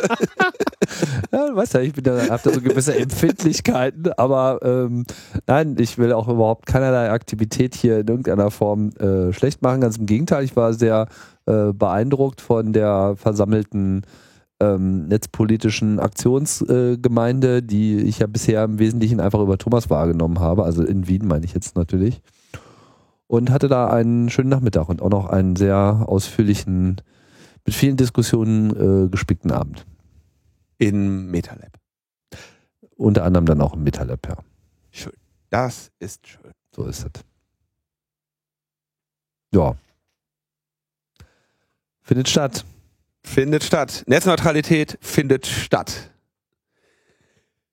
Es finden aber noch eine ganze Menge andere Debatten statt. Oh ja. Die ähm, wahrscheinlich eigentlich thematisch nichts mit Netzpolitik zu tun haben, aber ähm, trotzdem wahrscheinlich leider von einem Ausmaß sind, dass wir sie hier in der Sendung mal ganz gerne besprechen möchten. Und zwar ist sicherlich vielen unserer äh, Zuhörerinnen und Zuhörer der Name Jacob Applebaum bekannt, eine, ein junger Mann, der in sehr vielen dieser US-netzpolitischen und Hackeraktionen äh, irgendwie involviert war. Ähm, der ist mir, glaube ich, zum ersten Mal so richtig aufgefallen, als er Julian Assange ähm, auf einer Konferenz vertreten hat vor ein paar Jahren und damit als öffentlicher Vertreter Wikileaks auch in Erscheinung getreten ist. Der ist bekannt als persönlicher Freund von äh, Julian Assange. Ähm, er ist auch so etwas wie die Aushängefigur des Tor Project gewesen. ähm, hat in Deutschland mit einem Team des Spiegel den Henry Nannen Preis äh, verliehen bekommen. Dann aber nicht angenommen. Dann aber nicht angenommen. Oder, äh, ich glaube, der hat den angenommen, oder? Also ich, die haben den angenommen und er hat dann nachher gesagt, er will den einschmelzen oder so. Ähm, da ging es um die Recherche äh, zu dem Merkel-Handy. Ähm, er scheint da oder hat auch natürlich sehr gute äh, Kontakte zu dem ganzen Snowden-Team, also mit, man kennt mehrere öffentliche Auftritte von ihm mit Laura Poitras, ähm, Courage Foundation. Der hat so überall irgendwo seine Finger drin. Das war schon immer auffällig, dass er so, ja, so das Aushängeschild ist. Und er ist auch im privaten äh, Umgang oder im persönlichen Umgang, muss man da glaube ich eher sagen, eine, eine sehr äh, schillernde Figur. Ja? Also er ist ein sehr eloquenter Redner und dass das, denke ich, hat er den entscheidenden, äh, den, das war so der entscheidende Faktor für seinen Erfolg auch, den er da über, über viele Jahre international hatte, als jemand, der wirklich eine Rede halten kann, die die Leute am Ende mh, hm, über die politischen Themen, äh, die er behandelt, nachdenken lässt. Mhm, auf jeden Fall. Dazu können wir noch, um es zu vervollständigen, das Bild hat er ja auch noch so ein künstlerisches äh, Portfolio, anfangs vor allem als äh, Fotograf, aber jetzt auch gerade im Zusammenhang mit ähm, Überwachung gab es ja auch diese schönen Installationen von Torroutern, die in Museen betrieben werden, damit offiziell Kunst sind und damit nicht ausgeschaltet werden können und solche Spielereien. Also er hat es schon auch verstanden, sagen wir mal, so eine, so, so, so eine Mischung von den Themen und äh, den Öffentlich der Öffentlichkeit äh, herzustellen. Und äh, um das auch kurz zu erwähnen, er war auch ganz zu Anfang bei uns mal kurz wir haben ihn mal in einer der Programm, ersten genau. Netzpolitik-Folgen befragt. In der neunten 28C3, da sind wir halt auf dem 28C3 Mikrofon rumgelaufen. Da hatten wir unser Format noch nicht so gefunden.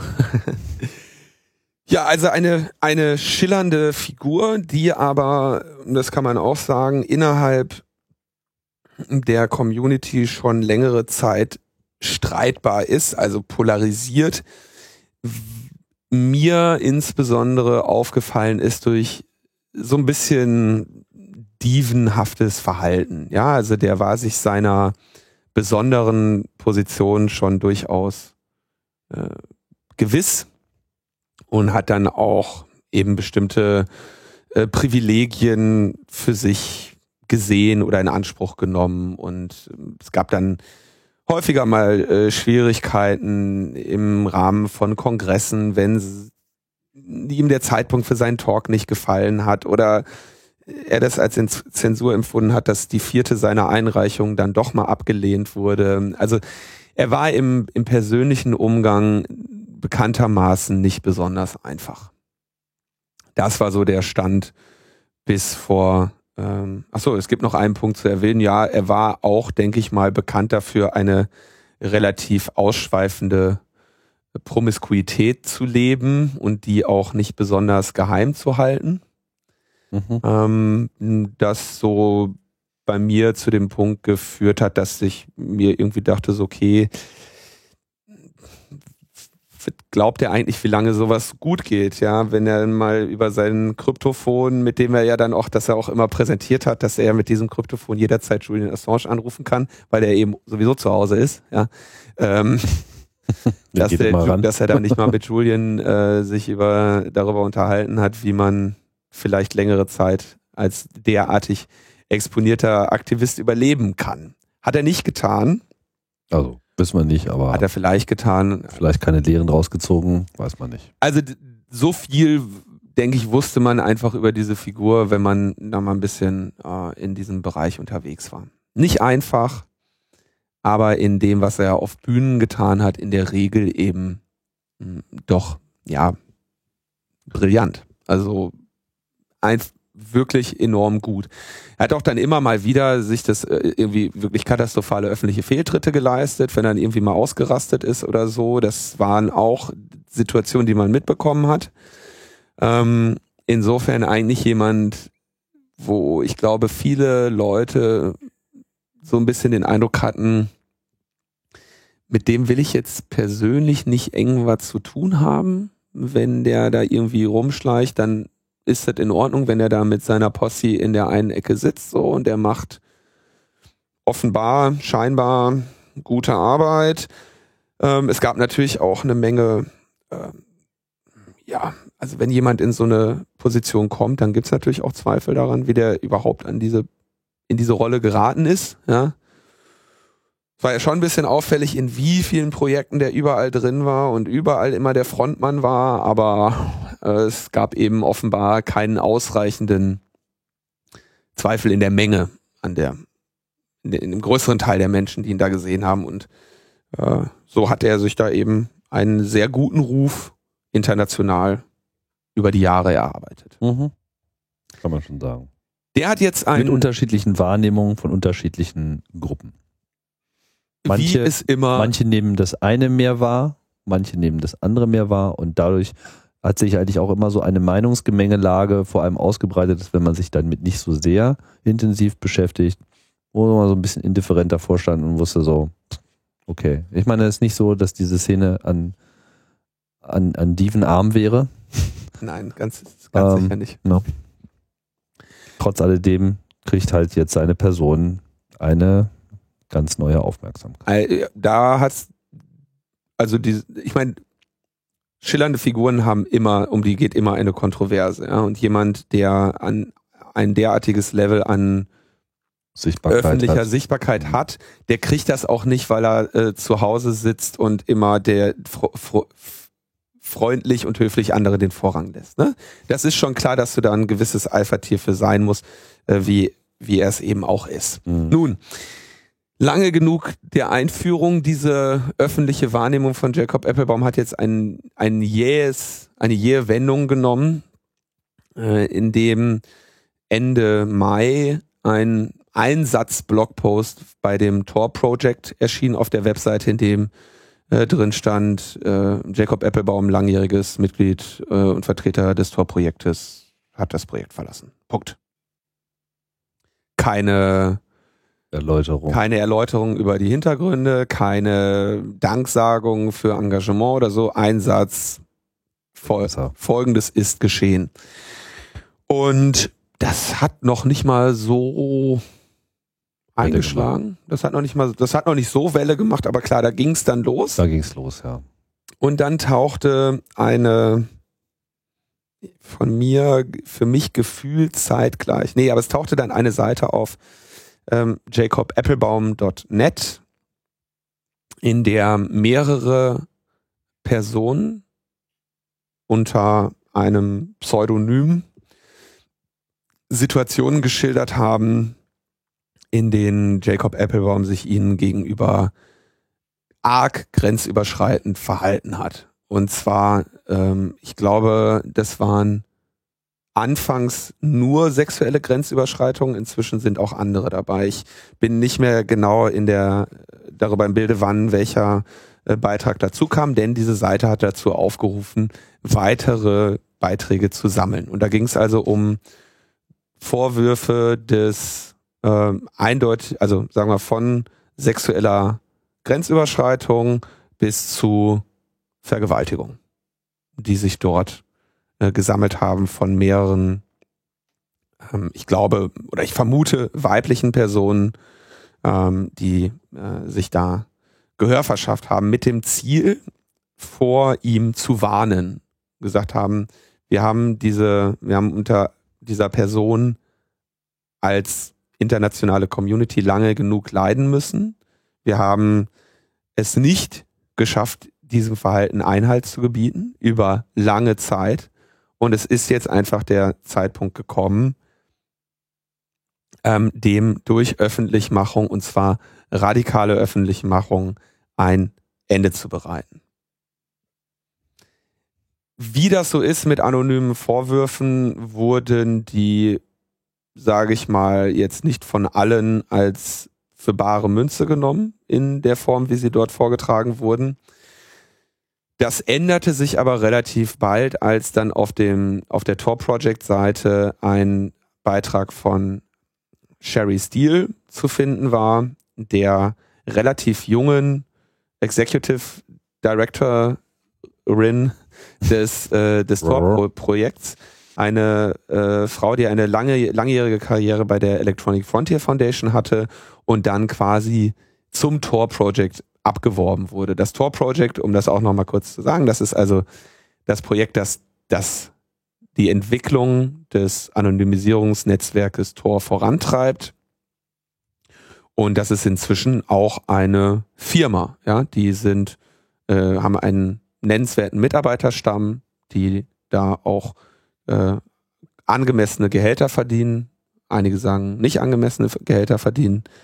Ähm, und die, die diesen Laden da am Laufen halten. Und die haben also mit äh, Sherry Steele eine sehr äh, hochverdiente äh, Aktivistin aus, aus, diesem, aus diesem ganzen Netzbereich, die dort seit einiger Zeit die äh, Zügel in der Hand hat. Und sie sagt in diesem Statement ungefähr, ja, um mal zu erklären, warum der bei uns raus ist, es gab seit längerer Zeit ähm, Vorwürfe des sexuellen Fehlverhaltens, wäre, glaube ich, die richtige Übersetzung. Ne? Sexual Misconduct ist das. Ich habe Schwierigkeiten, das ähm, korrekt zu übersetzen, aber ich glaube, das könnte passen. Es ist, glaube ich, klar, was gemeint ist, wo sie also sagt, es gibt, es gab seit längerem Probleme in diesem Bereich und wir haben, äh, wir sind nun mit Vorwürfen konfrontiert worden, die um einiges übler sind als das, was wir bisher wussten. Und aus diesem Grunde ähm, arbeiten wir nun mit einer Rechtsanwaltskanzlei zusammen, um diese Situationen der sexuellen Belästigung bis Vergewaltigung am Arbeitsplatz irgendwie ähm, aufzuklären und zu regeln. Und ähm, wir rufen weitere dazu auf, wenn sie mit diesen Menschen schlechte Erfahrungen gemacht haben, sich bei uns zu melden, bei mir zu melden, gibt ja ihre persönliche E-Mail-Adresse an, sagt aber auch so, wer ähm, kriminellem Verhalten, äh, wer strafbarem Verhalten zum Opfer gefallen ist, der möge bitte zu den Strafverfolgungsbehörden gehen.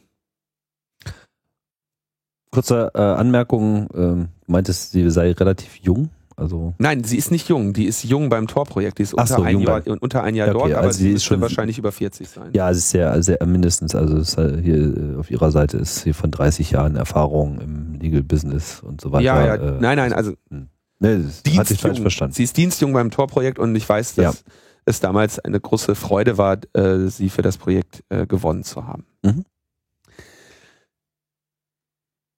Und das hat natürlich diese anonyme Seite, die ja irgendwie jedermann hätte äh, betreiben können, in ein ganz anderes Licht gerückt. Und dann ging es auch ähm, langsam, nahm diese Sache dann eben Fahrt auf. Dann gab es noch ein äh, Statement von Jacob Applebaum, in dem er beklagt, dass es eine äh, Rufmordkampagne gegen ihn gäbe und ähm, dass er sich dagegen zur Wehr setzen wird und in der er beteuert, niemals äh, strafbares äh, sexual, äh, sich strafbaren sexuellen Verhaltens schuldig gemacht zu haben, aber auch einräumt, dass er äh, die Gefühle äh, von Menschen verletzt haben mag und äh, sich dafür entschuldigt hätte und auch in Zukunft entschuldigen wird. Das war so sein äh, Statement. Das hat natürlich jetzt nicht unbedingt äh, ein besonders viel Vertrauen in ihn äh, zurückgegeben. Äh, Und vergleichsweise unemotionales Statement, was äh, allein schon mit dieser Spezialisierung auf kriminell schon so einen merkwürdigen Beigeschmack bekam. Und äh, es folgten dann offenbar Leute diesem Aufruf der Seite jacobapplebaum.net doch bitte weiteres Fehlverhalten dort äh, zu dokumentieren. Und äh, das, ta das taten sie dann auch. Wobei man auch sagen muss, die Seite ist von Anfang an mit so auch so Platzhaltern äh, ausgestattet gewesen. Das heißt, es gab eine ganze Reihe von diesen Pseudonymen. Klickte da drauf und bekam dann eine Geschichte oder nicht, äh, weil bei gefühlt der Hälfte zu Anfang äh, sozusagen nur stand, das hier ist ein Platzhalter.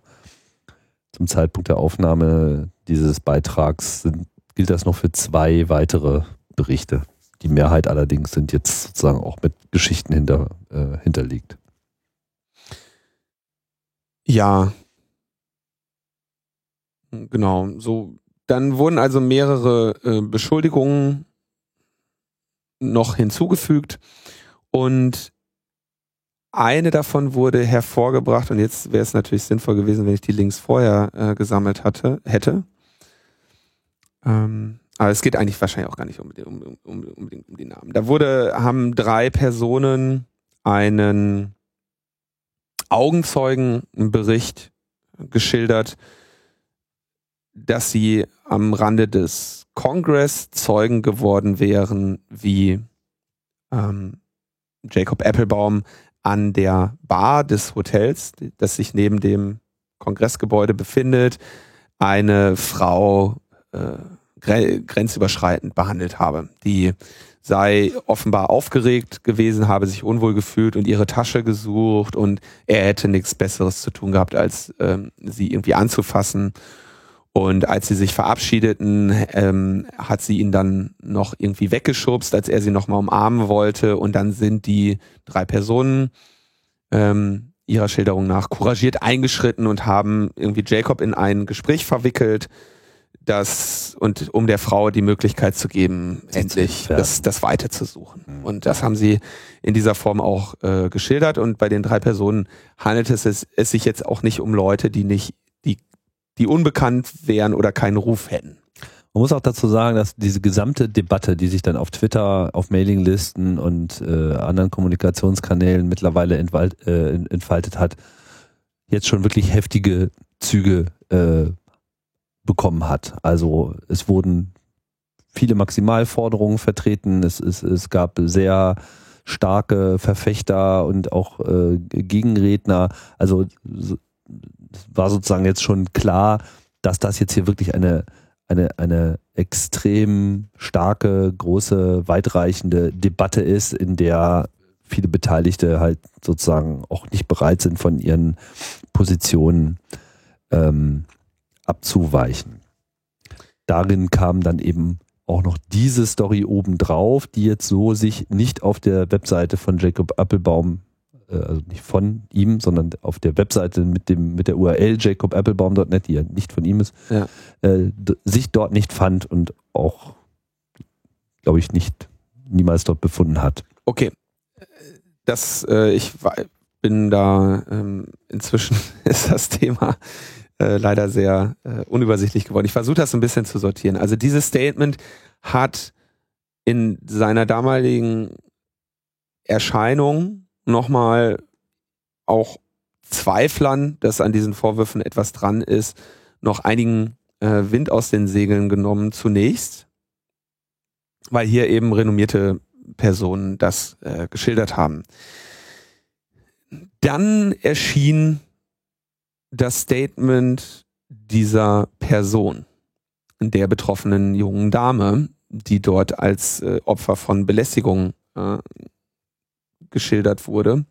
Und sie erzählte eine ganz andere Geschichte, nämlich die, dass sie eben seit längerer Zeit mit dem äh, Jacob befreundet und äh, irgendwie auch in anderer Form aktiv ist und es ganz im Gegenteil äh, als sehr angenehm empfunden hat, dort mit ihm und seiner Posse da die Zeit in diesem Hotel zu verbringen und dann sogar sagte, dass das unschönste Erlebnis sei gewesen, dass eben ihre Verabschiedung von, äh, von Jacob gestört wurde, was sie sogar dazu veranlasst hat, dann ähm, später wiederzukommen in dieses Hotel und noch alleine an der Bar irgendwie ein Getränk zu trinken, in der Hoffnung, er würde nochmal wiederkommen, was wiederum die anderen empfunden hatten als die ist so fertig, die setzt sich nochmal an die Hotelbar und zimmert sich einen rein, so ungefähr. Mhm. Ähm, diese Veröffentlichung war natürlich schon insofern bedeutsam, weil zu dem Zeitpunkt sehr viel in Medien dann darüber berichtet worden war. Äh, und zwar über genau diesen Fall. Denn während sich anfangs mit dieser anonymen Seite nur, sag ich mal, die mutigsten der Internetseiten an das Thema herangetraut hatten, war es dann in dem Moment, wo äh, Sherry Steele und andere bekanntere Vertreter da eben Vorwürfe erhoben haben, so dass, dass sie gesehen haben, okay, jetzt können wir, jetzt können wir darüber schreiben. Ne? Das ist hier offenbar nicht nur eine, eine Schmierkampagne von Anonymen, äh, sondern hier ist was dran. Im weiteren Verlauf sind dann aber die Personen, die auf der jacobapplebaum.net Seite anonyme ähm, Schilderungen hervorgebracht hatten, hervorgekommen. Und dabei handelt es sich jetzt auch nicht um Leute, die keiner kennt. Ganz im Gegenteil. Das sind ähm, bekannte, verdiente, jahrelange Aktivistinnen, Mitarbeiterinnen des Tor-Projektes, ähm, bisher, die sich da äh, zu Wort gemeldet haben, die ich ähm, auch persönlich nicht gut, aber immerhin kenne und wo ich mir sehr sicher bin, dass die äh, da wohl überlegt handeln und sicherlich nicht Unsinn erzählen.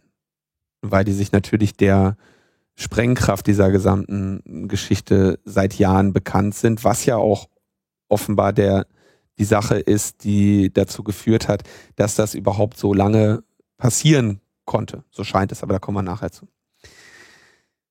Und jetzt kriegen wir noch weitere Informationen, die so die Vergangenheit betreffen. Und zwar gab es ähm, offenbar 2015 schon mal eine kurzfristige Suspendierung, die Jacob Applebaum bei Tor erfahren hat, wo er irgendwie für mehrere Wochen vom Dienst freigestellt wurde, um sich mal Gedanken zu machen und ihm auch schon mit einer Untersuchung der Vorwürfe gegen ihn äh, gedroht wurde und er äh, gebeten wurde, sich einem Programm zu unterziehen, das sein Verhalten in irgendwelche halbwegs vertretbaren Bahnen äh, bewegen soll. Es gab dann ähm, eine Ausladung, eine offizielle Ausladung Ladung vom Tor Developer Meeting, das im März in Valencia stattfand. Da fiel mir das schon auf, dass er nicht da war. Mhm. Aber du wusstest zu dem Zeitpunkt noch nicht, warum. Ich bin mir nicht ganz sicher, ob ich es noch dort erfahren habe oder erst dann, als ich wieder in Berlin war. Ich habe jetzt auch nicht so, dass man da hin, Ja, okay, aber es ist nicht so, dass das jeder wusste und dass alle darüber geredet haben, dass er explizit ausgeladen worden sei. Ich gehe davon aus, dass das die die Tor-Community schon sehr klar wusste. Ja, okay. Ähm, zu der ich aber auch nicht gehöre. Ich war ja wegen des Internet Freedom Festivals da und habe dann da eben in dem Rahmen Bekannte getroffen. Und das war da jetzt nicht das Thema Nummer eins. Aber spätestens seitdem war irgendwie klar, da ist was im Busch. Und ähm, diese Geschichten kommen eben jetzt auch so in ihrer in ihrer Gänze heraus. Und dann hat äh, zuletzt jetzt äh, Violet Blue, eine sehr bekannte Autorin zu ja, so den Themen Hacking und Sexualität. Das sind, glaube ich, so ihre Dinge, über die sie schreibt. Ein, eine sehr lange ähm, Beschreibung veröffentlicht, wie sie Jacob schon vor zehn Jahren in äh, San Francisco erlebt hat und äh, mehrere unangenehme Situationen mit ihm geschildert, wie er sich da halt schon am Arbeitsplatz ähm, verhalten hat in äh, sexuell unangemessener Weise. Und das war eben so ein äh, so ein Kinky-Laden. Also die, die haben da schon so BDSM-Zeug verkauft und selbst da hat er es geschafft, sich irgendwie äh, quasi in einer Form zu verhalten, die nicht vertretbar ist, wo man ja sagen würde, dass da vielleicht ohnehin schon, sag ich mal, die Leute nicht mehr mit, mit strengen katholischen Moralvorstellungen an ihn rangehen, die er äh, die er ohnehin gerissen hat, aber das ist auch nicht das Thema, sondern er hat es eben in diesem Kreise schon geschafft, Grenzen massiv zu überschreiten, über jeden Zweifel hinaus ein Verhalten an den Tag zu legen, das man nirgendwo jemals hätte dulden dürfen. Und jetzt stehen wir eben vor der Situation, dass dieses Verhalten aber offenbar anscheinend über zehn Jahre geduldet wurde. Ja? Und dass es, äh, das geschildert wird, dass nun Menschen hervortreten, die sagen, sie wussten da auch schon seit Jahren von. Leute, die dem, die ihm auch nicht nah sind. Und äh, um die Vorwürfe jetzt nochmal so zusammenzufassen, es geht also hier um einmal so ein Bullying, also wirklich einfach das schlecht behandeln von Menschen. Bedrohen, Ausnutzen von eigener Macht. Ausnutzen von eigener Macht. Mhm. Ähm, auch Einflüssen von Angst, Bedrohen. Ähm, diese Dinge, wie gesagt, das war äh, schon längere Zeit irgendwie schwer zu übersehen, wie er sich verhält. Ähm, sexuelle Belästigung, Vergewaltigung und dann eben, das geht gerade noch so ein bisschen unter, äh, die Plagisierung äh, von anderer Leute Arbeit, äh, wo so ein bisschen gesagt wird, dass, also was weiß ich, Sicherheitsforscher, äh, sagen wir mal, bahnbrechende Ergebnisse gefunden haben und sich dann äh, Jacob Applebaum ihnen angedient hat, doch äh, mit auf die Bühne zu gehen, weil sie ja so unerfahren sind und sie sich am Ende halt wiederfinden auf einer Bühne, wo irgendwie Jacob äh, 95 Prozent Redezeit hat und alle äh, Medieninterviews gibt und sie sich dann eben um ihrer Arbeit ein bisschen betrogen sehen. Das sind Dinge, die müssen auch nochmal diskutiert werden. Im Moment werden andere Themen diskutiert. Und jetzt habe ich mich bemüht, bis hierhin habe ich mich bemüht, objektiv die Sachen zu schildern. Ich werde mich auch weiterhin bemühen. Wenn man in so einer Gemengelage ist und wenn du eine Person hast, die eben so stark in der öffentlichen Wahrnehmung steht, dann ist natürlich die, äh, die Abhandlung dieser Dinge in, in den Diskussionskanälen ähm, bei weitem nicht so emotionslos, wie es bitter notwendig wäre und ist natürlich auch verständlich. Ja, du hast hier äh, die betroffenen Personen, nicht wenige davon. Wenige davon, die jetzt, sag ich mal, mit strafrechtlich relevanten äh, Vorwürfen ähm, da sind, aber eine ganze Menge von Personen, die ähm, denen ein Verhalten widerfahren ist, was eben einfach nicht zu tolerieren ist. Ja, äh, irgendwelche Bloßstellungen in der Öffentlichkeit, ähm, unschöne sexuelle Annäherungen, also richtig eklig. Ja? Und die haben das offenbar ähm, lange Zeit nicht in irgendeiner Form so regeln können, dass es aufhört. Und wurden dazu gezwungen, letztendlich diese öffentliche Kampagne zu fahren, wo man sich grob vorstellen kann, wie das auf den äh, Jacob Applebaum wirkt. Der, dem wird es jetzt gerade nicht besonders gut gehen. Der steht gerade in einem öffentlichen Licht, was einfach mal ihn, ich denke, endgültig jetzt in der Öffentlichkeit ruiniert hat und der Mann hatte nur die Öffentlichkeit und hat nur dafür äh, gelebt und gearbeitet, wenn er mhm. gearbeitet hat. Ähm, dann gibt es eine Fraktion, die in, in der Lage, in der Gemengelage dieser Vorwürfe äh, im Prinzip so eine kein Zweifel, keine Prüfung, maximale Strafepolitik fährt. Die also sagen so, was das Opfer hat Recht, die Opfer, je, wer Opfer ist und etwas schildert, hat Recht. Und ähm, die natürlich den Punkt auf ihrer Seite haben, dass es einfach zu viel ist. Ja, wenn da jetzt mal ein, eine Situation ähm, schlecht geprüft von Menschen an die Öffentlichkeit getragen wurden, die in meinen Augen da jetzt auch jegliche ähm, jegliches Vertrauen komplett verspielt haben. Ja, ist egal, wenn es äh, 100 Vorwürfe gegen eine Person gibt und du trägst einen 101. vor und der ist nicht ordentlich geprüft, dann hast du das Vertrauen in dich verspielt.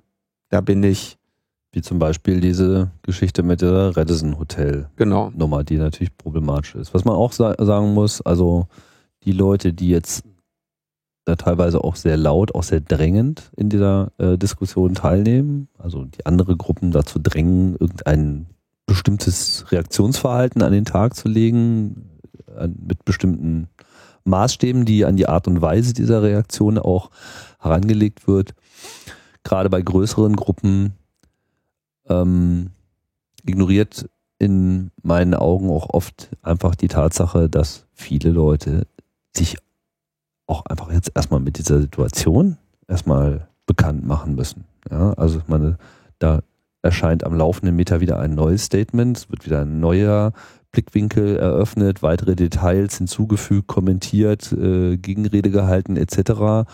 Und ähm, ich zum Beispiel bin irgendwie seit zwei Wochen dabei, die ganze Zeit nur, so es die Zeit überhaupt noch hergibt, äh, diesen, diesen Nachrichtenstrom zu folgen, um mir da ein Bild zu machen. Und ich denke, das geht auch vielen äh, gerade so, zumal man eben auch einfach auf einmal auf Dinge stößt, wo man sich denkt so, aha, so, wusste ich gar nicht, interessant, ganz neue Perspektive, das Ganze zu bewerten. Das, das auf jeden Fall. Ähm, und es passieren dann eben auch, wie gesagt, so Sachen wie, wenn dann eben Leute einen nicht ausreichend geprüften Vorwurf vorbringen.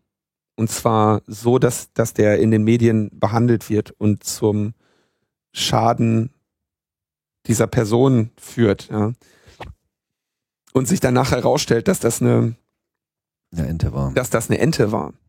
Dann tun die niemandem, damit tun die niemandem einen Gefallen. Ne? Also den ich gehe, also es gibt wahre Opfer und das sind die, die auch jetzt da mit ihrem Namen stehen und auf dieser Seite jacobapplebaum.net. Ich gehe davon aus, dass da am Ende keiner mehr anonym sein wird.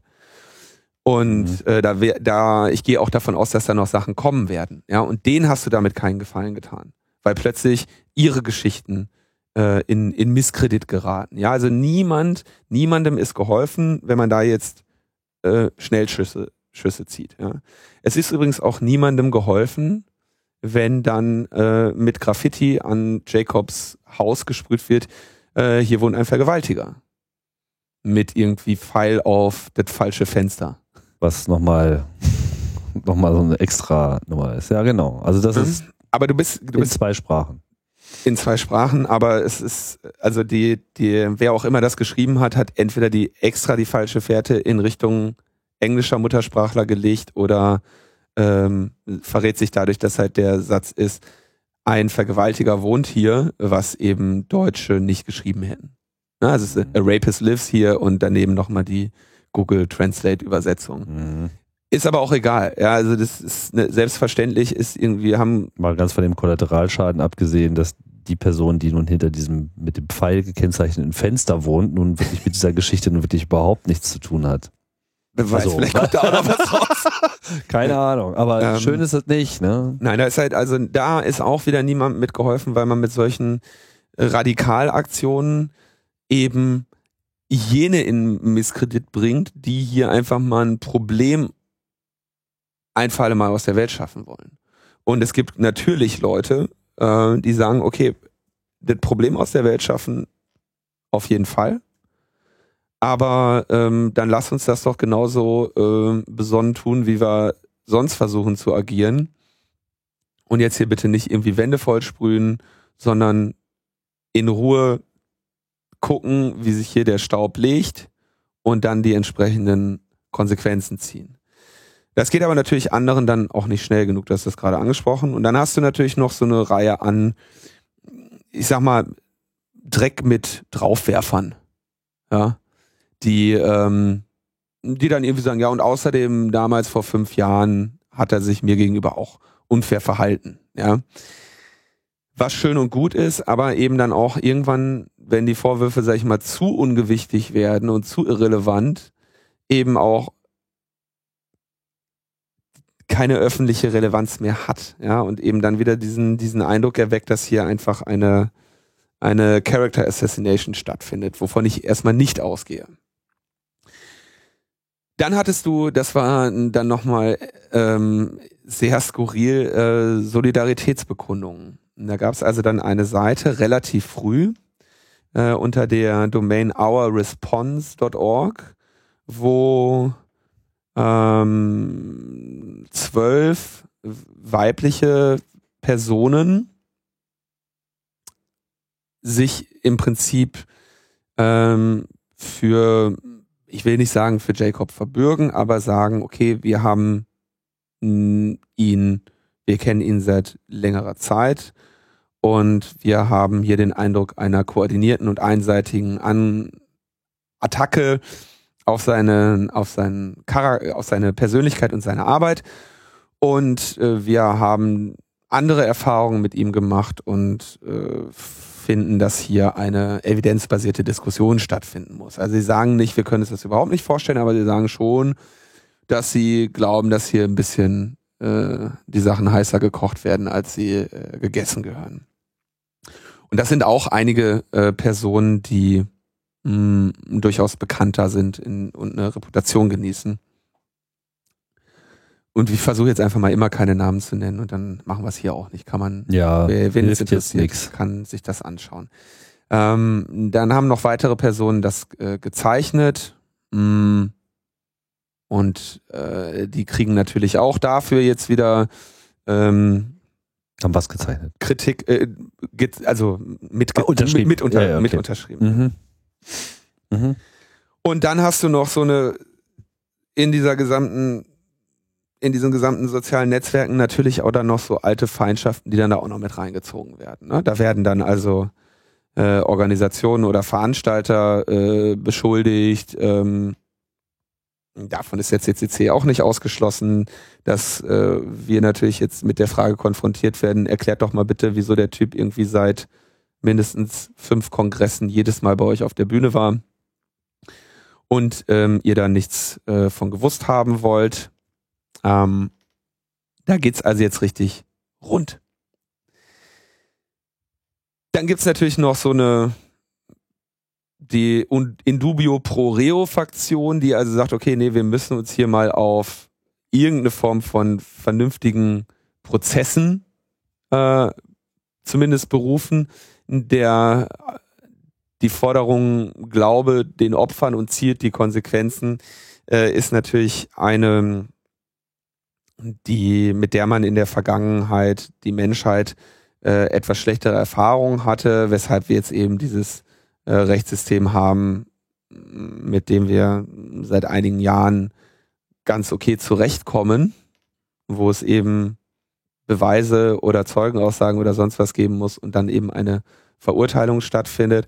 Und es gibt aber natürlich auch auf der anderen Seite ähm, eine Menge an Argumenten, viele davon äh, gut, dass man sich eben diesem Rechtssystem nun in der Form nicht zuwenden kann. Also in den Fällen ist es wirklich schwierig und es ist halt hier auch jetzt keine juristische Auseinandersetzung, die hier gesucht wird. Das sagen auch die Betroffenen selber. Mindestens in einem Beitrag ist das ja auch etwas ausführlicher dargestellt worden. Das ist der von ISIS. Das ist genau, das ist, ähm, was ich übrigens auch sehr interessant fand, dass es ja auch durchaus Bestrebungen ge gegeben hätte, ihm gegenüber so eine Situation zu schaffen, in der es gar nicht erstmal um eine Verurteilung geht, sondern dem ihm sozusagen angeboten wurde, hier, das muss aufhören, aber wir wollen dich ja auch nicht vernichten, sondern wir sind bereit, dass wenn du dich einlässt auf eine bestimmte Form der Bearbeitung dieser Probleme, seien das jetzt therapeutische Maßnahmen, Gespräche, was auch immer, es wurde dann noch mit einem Beispiel einer anderen Geschichte sozusagen erklärt, wie es hätte laufen können und wie es in dem Beispiel gut gelaufen ist. Dies sei von ihm abgelehnt worden und das nicht einfach nur mit so Nö, sondern eben auch gleich wieder mit äh, Drohungen, sodass das eben nicht gefruchtet hat. So, ne? Sodass sich eben jetzt bei vielen Beteiligten eben jetzt auch so eine, na dann halt nicht so äh, Haltung eingestellt ja. hat. Ja, und jetzt hast du also da sehr fundamentale Positionen, die alle nicht bereit sind, aufeinander zuzugehen. Also eine, eine Sache noch und ähm, in der Gänze, also diese Avancen gab es und es ist halt auch grundsätzlich einfach so, in dem Moment, wo es um sexuelle äh, Missetaten geht, da ist einfach Polizei und ein normaler juristischer Prozess nicht unbedingt immer die richtige Antwort. Das hat sich einfach an vielen Fällen gezeigt. Das mag auch funktionieren, das mag aber auch genauso in die Hose gehen. Das ist halt für die Opfer eine extrem bedrückende Situation. Das äh, ne, macht alles öffentlich und verschlimmert die Situation, sodass viele eben dazu auch überhaupt gar nicht bereit sind. Aber hier klang eben auch an, dass es darum einfach primär erstmal auch gar nicht ging. Ja. Was mich an dieser Sache jetzt wirklich interessiert und was das ist, worauf wir eine Antwort finden müssen, ist erstens, wie gehen wir jetzt mit dieser, mit diesem Sachverhalt um? Das ist erstmal relativ klar. Der, ähm, Wie meinst du jetzt mit wir? also wenn ich jetzt wir sage, dann gehe ich mal einfach so als wir als Community. diese Community von Communities, die sich in irgendeiner Form den politischen Idealen zugehörig fühlt oder der technischen Szene mhm. zugehörig fühlt, die von diesem Problem nun betroffen ist. Und es geht hier eben nicht nur, nicht nur um eine Person. Es geht hier darum, dass das überhaupt passieren konnte. Und zwar offenbar über einen langen Zeitraum. Ja. Äh, mindestens mehrere Jahre. Erste Warnsignale schildert Violet Blue vor zehn Jahren. Mhm. Und ähm, irgendwie ist es offenbar passiert, dass sich in zehn Jahren des asozialen regelmäßigen Fehlverhaltens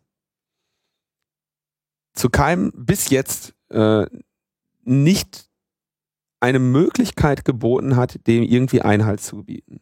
Das kann sein, dass es eben, dass das Verhalten krankhaft ist, wovon ich hier ernsthaft den Eindruck habe.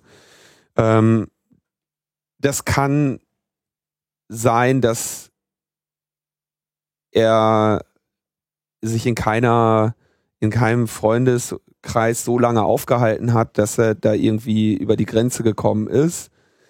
Ähm, aber wir müssen das irgendwie klären, wie sowas über so lange Zeit gut geht. Und am Ende offenbar nur das als Möglichkeit bleibt, was jetzt gerade passiert, dass nämlich seit wirklich jetzt über einer Woche äh, diese Sau durchs Dorf getrieben wird mit katastrophalen ähm, Gräben, die nun auch in diese Community von Communities gerissen werden. Ja, dass du dich jetzt, dass, dass du eben siehst, dass da jetzt Gruppen sind von, ähm, sag ich mal, die sich feministisch motiviert sehen, ähm, andere Gruppen, die sagen, naja, okay, pass mal auf, so, ich meine, ist okay, Vorwürfe, aber wir müssen die schon in irgendeiner Form geprüft haben, bevor wir jetzt hier jemanden abschießen. Ja. Und andere, die wahrscheinlich immer noch denken, dass das alles irgendwie der große Spin ist, dem schon Julian Assange zum Opfer gefallen ist und so. Und ich sehe gerade mit großer Sorge, wie das einfach eskaliert. Und sich wenig Gedanken, wenig Gedanken gemacht wurden bisher über eben diesen Weg nach vorn, wie man so eine Machtausnutzung unterbinden kann. Weil was die Personen schildern ist, und das halte ich für nachvollziehbar, dass sie es sich nicht getraut haben, sich mit dem Typen anzulegen, weil der zu viel soziales Kapital hatte. Der ist in einer gewissen Form weltbekannt, weil ich sagen muss, ich war, ähm, also ich habe mich ja jetzt leider oder vielleicht auch zum Glück sehr viel mit diesen Sachen auseinandersetzen müssen, habe mit vielen Leuten geredet und war jetzt eigentlich die ganze Zeit mit diesem, mit diesem wunderbaren Thema beschäftigt und bin dann irgendwann mal mit so ein paar Nicht-Nerd-Freunden am Sonntagnachmittag irgendwo und dann sagten die nur so, Linus, du siehst ein bisschen fertig aus, was, womit beschäftigst du dich denn gerade? Und dann sagte die so, Jacob Applebaum, und die so, was? Wer? das war ganz, das fand ich ganz schön. ähm, ja, ja, na, das, das, das, das, Feuer brennt in unserer Szene extrem und darüber hinaus äh, ne, ist so ein bisschen so ein schwarzes Loch. Also hier stürzt gerade alles ein, aber so jenseits des Ereignishorizonts äh, merkt man davon irgendwie gar nichts. Genau, wir müssen uns jetzt irgendwie überlegen, wir als die Community von Communities müssen uns irgendwie überlegen, wie man mit so einer Sache umgeht. Äh, da, also jemand darf nicht, wir müssen verhindern, dass Leute in, in eine Position kommen, wo sie so eine Macht über andere ausüben können Beziehungsweise, wenn sie anfangen, es zu tun, Brauchst du entsprechende Rückmeldungssysteme äh, zu haben, die an der Stelle dann einfach äh, greifen. Weil ich meine, dass jetzt jemand einen sozialen Aufstieg in einer Szene äh, erlangt und, und, und, und, und populär wird durch, durch die eigenen Taten oder Fähigkeiten, also weder halte ich das jetzt für per se äh, verhinderbar noch verhinderungswürdig. Das hat ja auch was Gutes. Also es gibt ja Einzelne, die sich einfach ähm, durch eine gewisse Eloquenz oder durch eine gewisse Fähigkeit, auch äh, abstrakte, äh, schwer zu greifende Probleme sehr nachvollziehbar vermitteln zu können, auch einen gewissen Status ähm, geschaffen haben. Das zeichnet auch äh, im CCC-Umfeld einige aus. Also da gibt es viele, viele gute Beispiele von Leuten, die das äh, über die Jahre immer wieder äh, so geleistet haben und daraus natürlich auch einen, einen gewissen sozialen Status sich äh, zwangsläufig damit erarbeitet haben. Das ist halt erstmal nichts Falsches. Falsch ist, dass wenn man diesen Status hat und den ausnutzt, um Druck auf andere zu erzeugen und sie von Dingen abzuhalten oder zu Dingen sogar zu zwingen, bis hin zu solchen extremen Ausprägungen wie sexuellem äh, Fehlverhalten, das muss natürlich in irgendeiner Form sanktioniert werden, beziehungsweise überhaupt erstmal erkannt werden. Und da brauchen wir auf dieser Welt offenbar irgendwie eine Lösung für. Dass man sagt, okay, wie, wie kriegst du quasi ein Frühwarnsystem hin, dass du Angebote hast, wo du sagst, okay, es gibt Vertrauenspersonen, an die kannst du dich wenden und die gehen solche Dinge an. Und zwar nicht in der Form, wie sie jetzt gerade stattfinden. Ja? Ähm, ich hab, bin hier schon, es zeichnet sich gerade das Bild, dass es wirklich offenbar keine andere Möglichkeit mehr gab, als diese Sachen öffentlich zu machen. Zu diesem Zeitpunkt, nach diesen ganzen Und Entwicklungen. Es zeigt sich das Bild, dass er mehrere sehr eindeutige Verwarnungen bekommen hat. Viele versucht haben, mit ihm zu sprechen und dass das, dass es da eben offenbar einfach diese Maßnahme nicht eine ist, mit der, mit der leichtfertig in die Welt gegangen wurde. Mhm. Ähm, dennoch sind viele der Phänomene, die man jetzt gerade beobachtet, natürlich wirklich ekelig. Also, und, ne, und ich, ich möchte auch mir, ich möchte das getrennt betrachten. Ich kann nicht sagen, nur weil ich jetzt sage, dieses scheiß Graffiti ist, ist eine Schweinerei, heißt das natürlich nicht, dass ich sage, wie der, wie der Jake sich irgendwie verhalten hat, ist irgendwie top in Ordnung und stehe ich total hinter. Und man muss dann natürlich diese, diese Phänomene auch getrennt betrachten und sehen, okay, was ist in dem, was hier geschehen ist, wo wurde der Pfad der, äh, der Erleuchtung verlassen? Ja, eben im Umgang mit dessen Verhalten über offenbar Jahre. Ähm, es gibt da so Schilderungen und ich muss das, also ich, finde ich ganz interessant. Ich habe, das war so ein Artikel von einer äh, Soziologin, ich glaube noch nicht mal in dem Zusammenhang, die also so schrieb so, naja, für so übergriffige Männer gibt's quasi so Codes. Das heißt, da, da erzählst du als Frau oder Mann, die eine andere Person warnen wollen, also da ging es, glaube ich, eher um weibliche Codes in diesem Bereich, da erzählst du nicht unbedingt, der hat mich irgendwie, der ist mir zu nahe getreten oder so, sondern da sagt man dann so, ich würde aufpassen, wenn der trinkt. Mhm. Da weiß jeder, weiß, da weiß man halt so, ah, okay, ähm, weiß Bescheid. Ne? Und das, das, das, dass diese Kommunikation eben über untersch unterschwellige, kurze. Auf so eine Party würde ich nicht mitgehen. Jetzt hast du es gesagt. Also auf so eine Party würde ich nicht mitgehen. Ähm, da gab es viele Situationen, wo man das sagen konnte. Ja. Ähm, schon früher. Bin ich auch nie. Mhm, aber die ähm, das sind Dinge, die jetzt auch sozusagen mir auch teilweise das allererste Mal überhaupt äh, so in der Deutlichkeit näher gebracht wurden, dass eben solche Botschaften eben herumgereicht wurden. Ja. Und erstaunlicherweise, wenn ich das noch kurz äh, anmerken darf, ich habe da, mh, mh, also ich führe gerade viele Gespräche in dem Bereich, viele E-Mail-Austausche auf viele habe ich auch noch nicht geantwortet, entschuldigt bitte das. Ähm, wo du halt sowas geschildert kriegst, dass Personen, die jetzt wirklich nicht im Kernbereich dieser Szene unterwegs sind und entsprechend mir eine sehr viel größere Nähe zu dieser Person zutrauen, als sie es selber je hatten. Und die dann sagen so, ja, ich weiß davon seit Anno Dunnemals, erzähl mir doch bitte nicht, dass du davon nichts wüsstest. Ne?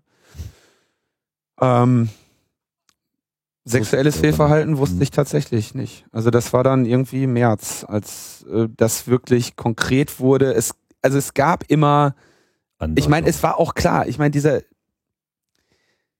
der hat jetzt mit sein, dass er sexuell ist, das hat der, glaube ich, an keinem Tag seines Lebens irgendwie großartig verschwiegen, ganz im Gegenteil. Und es war schon immer irgendwie so ein bisschen, wo man irgendwie dachte, okay, äh, was ist das jetzt? Ne? Also war schon so ein bisschen weird. Aber ähm, es gibt eben einen Unterschied zwischen spezielle Vorlieben zu haben, ist ja äh, kein Verbrechen und mhm. das äh, muss auch äh, Raum und äh, Raum zur Ausprägung haben, solange es halt einfach unter fairen Vorzeichen stattfindet. Solange alle Beteiligten zu jedem Zeitpunkt mit allem, was passiert, einverstanden sind, ist immer alles erstmal okay. Und jetzt kommen eben die Fälle, wo das nicht der Fall war. Ähm, Tja, also wir brauchen einen Weg nach vorne, wie wir das verhindern, dass Menschen ähm, so erstens solch ihre Machtposition ausnutzen, zweitens damit durchkommen und drittens damit so lange durchkommen, bis wir irgendwie vor einem internationalen Scheißesprudel stehen ähm, und einem gordischen Knoten, der jetzt das Potenzial hat, diese Community ähm, von Communities richtig krass zu schädigen. Und das ist ein Problem, das löst du nicht in, ähm, löst du nicht in wenigen Tagen, das löst du halt in, in Monaten. Ähm, es gibt eben die selbstverständlichen Sofortmaßnahmen, äh, die auch vom CCC ergriffen wurden. Er ist selbstverständlich bei den Veranstaltungen des CCC und im CCC nicht mehr willkommen. Weiß das auch, hat auch ausrichten lassen, dass er das zur Kenntnis genommen dass, hat. Nein, dass er auch gar nicht die Absicht hegt, äh, sich da äh, jemals oder sich da blicken zu lassen. Jemals ist da jetzt, sei da jetzt dahingestellt. Ähm, was es gibt da ja auch diese Modelle, die eben von den betroffenen Personen hervorgebracht werden, die da durchaus einen Weg zur in irgendeiner Form, sag ich mal, Rehabilitation, nicht unbedingt im Sinne der, der Person in der Öffentlichkeit, aber des, des Täters äh, aufzeichnen. Über all diese Dinge werden sich andere Leute zum Glück Gedanken machen müssen. Ähm, aber der Mann ist halt jetzt erstmal überall raus. Mein einziger Punkt ist, das ist halt nur die Grundvoraussetzung und Basis für das, was wir jetzt in Zukunft eben in dieser Community von Communities und wahrscheinlich auch in unserer Gesellschaft angehen müssen. Ich halte das für unwahrscheinlich, dass äh, jetzt ausgerechnet er die einzige Person auf diesem Planeten ist, die jemals auf die Idee gekommen ist, eine Machtposition auszuüben und das dann auch noch äh, äh in im, im sexuellen Bereich auf, auf eine äh, un, unschöne Weise. Ja. ja.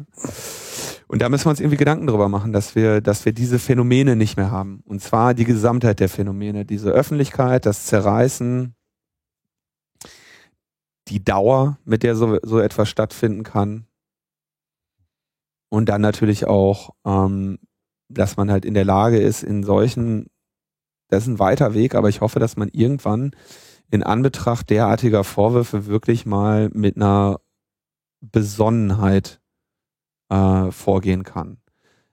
Und ich kann gleichzeitig sehr gut verstehen, dass eine ganze Menge Leute, die mit dem Typen zu tun hatten über längere Zeit, äh, ihre Besonnenheit halt schon vor längerer Zeit abgelegt haben. Absolut nachvollziehbar. Ja, wie du schon sagst, ne? also man muss halt jetzt überlegen, wie, wie kann man das äh, verhindern. Das ist sicherlich jetzt keine, keine Frage, auf die es eine einfache Antwort gibt.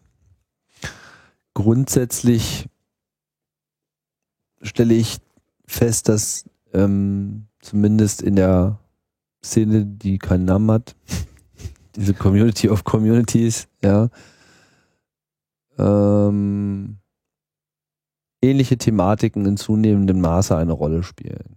So, das, der richtige Umgang miteinander ist einfach ein Thema, ist etwas, was man auf dem Kongress äh, sieht und was sich auch darüber hinaus äh, in zunehmendem Maße Raum verschafft. Zu Recht. Und da spielt natürlich diese Geschichte jetzt auch mit rein. Und in gewisser Hinsicht kann man das halt natürlich auch als, als Herausforderung sehen, an der Stelle eben auch einfach mal darüber nachzudenken, wie man das System verbessern kann. Das ist ja, sagen wir mal, auch ein gewisser sportlicher, eine gewisse sportliche Herausforderung für so eine äh, Community. Und es, es ist eben auch auf vieles auch schon, auch schon gute Antworten geliefert worden. Und ich habe ehrlich gesagt, bin da eigentlich ganz, ganz guter Dinge, dass, äh, dass das auch gelingen kann. Ich glaube, was wir jetzt wirklich, also was wir irgendwann hinkriegen müssen, ist, wir brauchen halt so eine Be Befriedung und Versachlichung dieser Angelegenheit. Was ich bei Diskussionen um dieses Thema immer wieder beobachte, ist, ähm, dass du, wie es im Internet, wie es im Internet üblich ist, eben den leisesten Hauch an Zweifel an, an deiner eigenen Äußerung wahrnimmst als eine Fundamentalkritik an allem, wofür du stehst. Ja. Genau.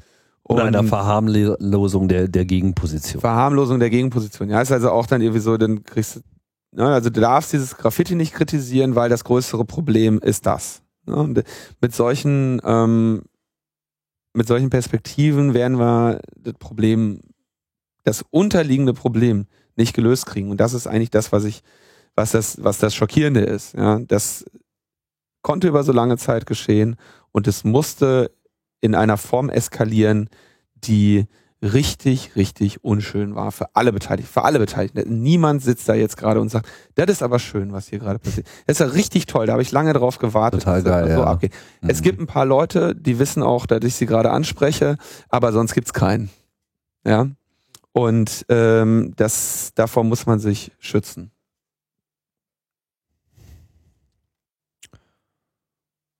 Alles gesagt erstmal, war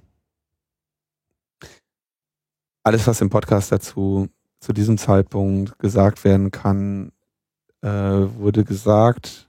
Glaube ich, hoffe ich. Wahrscheinlich vieles nicht. Ich äh, hoffe, dass wir jetzt nicht irgendwie, äh, wir, werden von irgendjemandem sowieso dafür Kritik kriegen, wie wir uns jetzt hier geäußert haben. Sicherlich, aber so unser halt. Anliegen halt. war einfach jetzt zunächst einmal den Fall einfach mal so auszurollen, wie er sich uns darstellt, wie er sich entwickelt hat. Ähm, wir haben natürlich wieder umfangreiche Links auf all die ganzen Beiträge, die wir hier erwähnt haben. Sollte äh, einer fehlen, bitten wir um Nachsicht und um Hinweis darauf, dann tragen wir das nach. Äh, und so dass man sich hier einfach auch mal selber ein äh, Bild machen kann und auch sollte. Ja, und an der Stelle schließen wir das Kapitel jetzt vorerst, zumindest für diese Sendung, erstmal ab. Ja. Lange Sendung. Lange Sendung, ja. Lange Gesichter. Lange Länge. Ja, aber so ist es halt, ne? Unser Versprechen mit kurzen Sendungen, das wird da eh nichts mehr. Aber in letzter Zeit gab es einfach auch eine ganze Menge zusammenzufegen. Termine gibt es heute nicht. Ähm, Dinge stehen an. Ansonsten ist äh, vor allem bald Sommer. Mit vielen lustigen äh, Hackerveranstaltungen, die jetzt nicht äh, gewollt haben, dass man auf sie hinweist, aber ich äh, nehme. Tim war doch nicht schon wieder. Was? Nee, welche, welche denn? Naja, also, aber die ich sozusagen jetzt hier wertvoll finde, äh, dass man auf sie hinweist. Also ich selber werde nach England fahren. Mhm. Das EMF, äh, Electromagnetic Field, so das englische äh, Camp, was alle zwei Jahre stattfindet, Anfang August. Dann habe ich mitbekommen, dass es äh, gleich eine ganze Woche Hackerei äh, gibt auf der Insel Bornholm von Schweden oder Dänemark eigentlich? Dänemark. Dänemark, ne? Ähm, von Dänen, Dänen, denen nichts anderes einfällt, als sich äh, eine Woche hakend auf eine Insel zu setzen. Und äh, dann gibt es auch noch später im August, äh, weiß jetzt gerade das Datum nicht, auch noch eine entsprechende Camp-Aktivität in Ungarn. Also es ist eine Menge los und wer sich sozusagen der, der Idee des Camps äh, mal in anderer Form und vor allem an anderen Orten anschließen will und äh, die Europäisierung der, der Netzszene äh, voranbringen möchte, äh, ist da sicherlich ganz gut aufgehoben bei den Veranstaltungen. Ja, das wird bestimmt eine Freude. Mhm. Und jetzt sagen wir Tschüss, war. Ich muss noch kurz Danke sagen. Sag mal Danke. Ich suche das noch schnell zusammen. Warte mal, ich habe nämlich eine Sache vergessen. Wo habe ich die denn liegen? Also der Dank in dieser Woche gilt äh, Sebastian, Stefan, Kostja und einer weiteren Alexander. Person. Genau. Und, und tatsächlich noch eine weitere Person, von der ich nur die äh, E-Mail-Adresse habe. Deswegen schreibe ich da einfach persönlich noch mal kurz was hin. Und wie immer natürlich auch allen anderen Unterstützern, Spendern und wohlwollenden Tippgebern und Korrigierern und äh, Hörern und Und ich möchte noch Anna danken. Sendung. Ich möchte noch Anna danken für die Sendung letzte Woche. Die war nämlich spitze.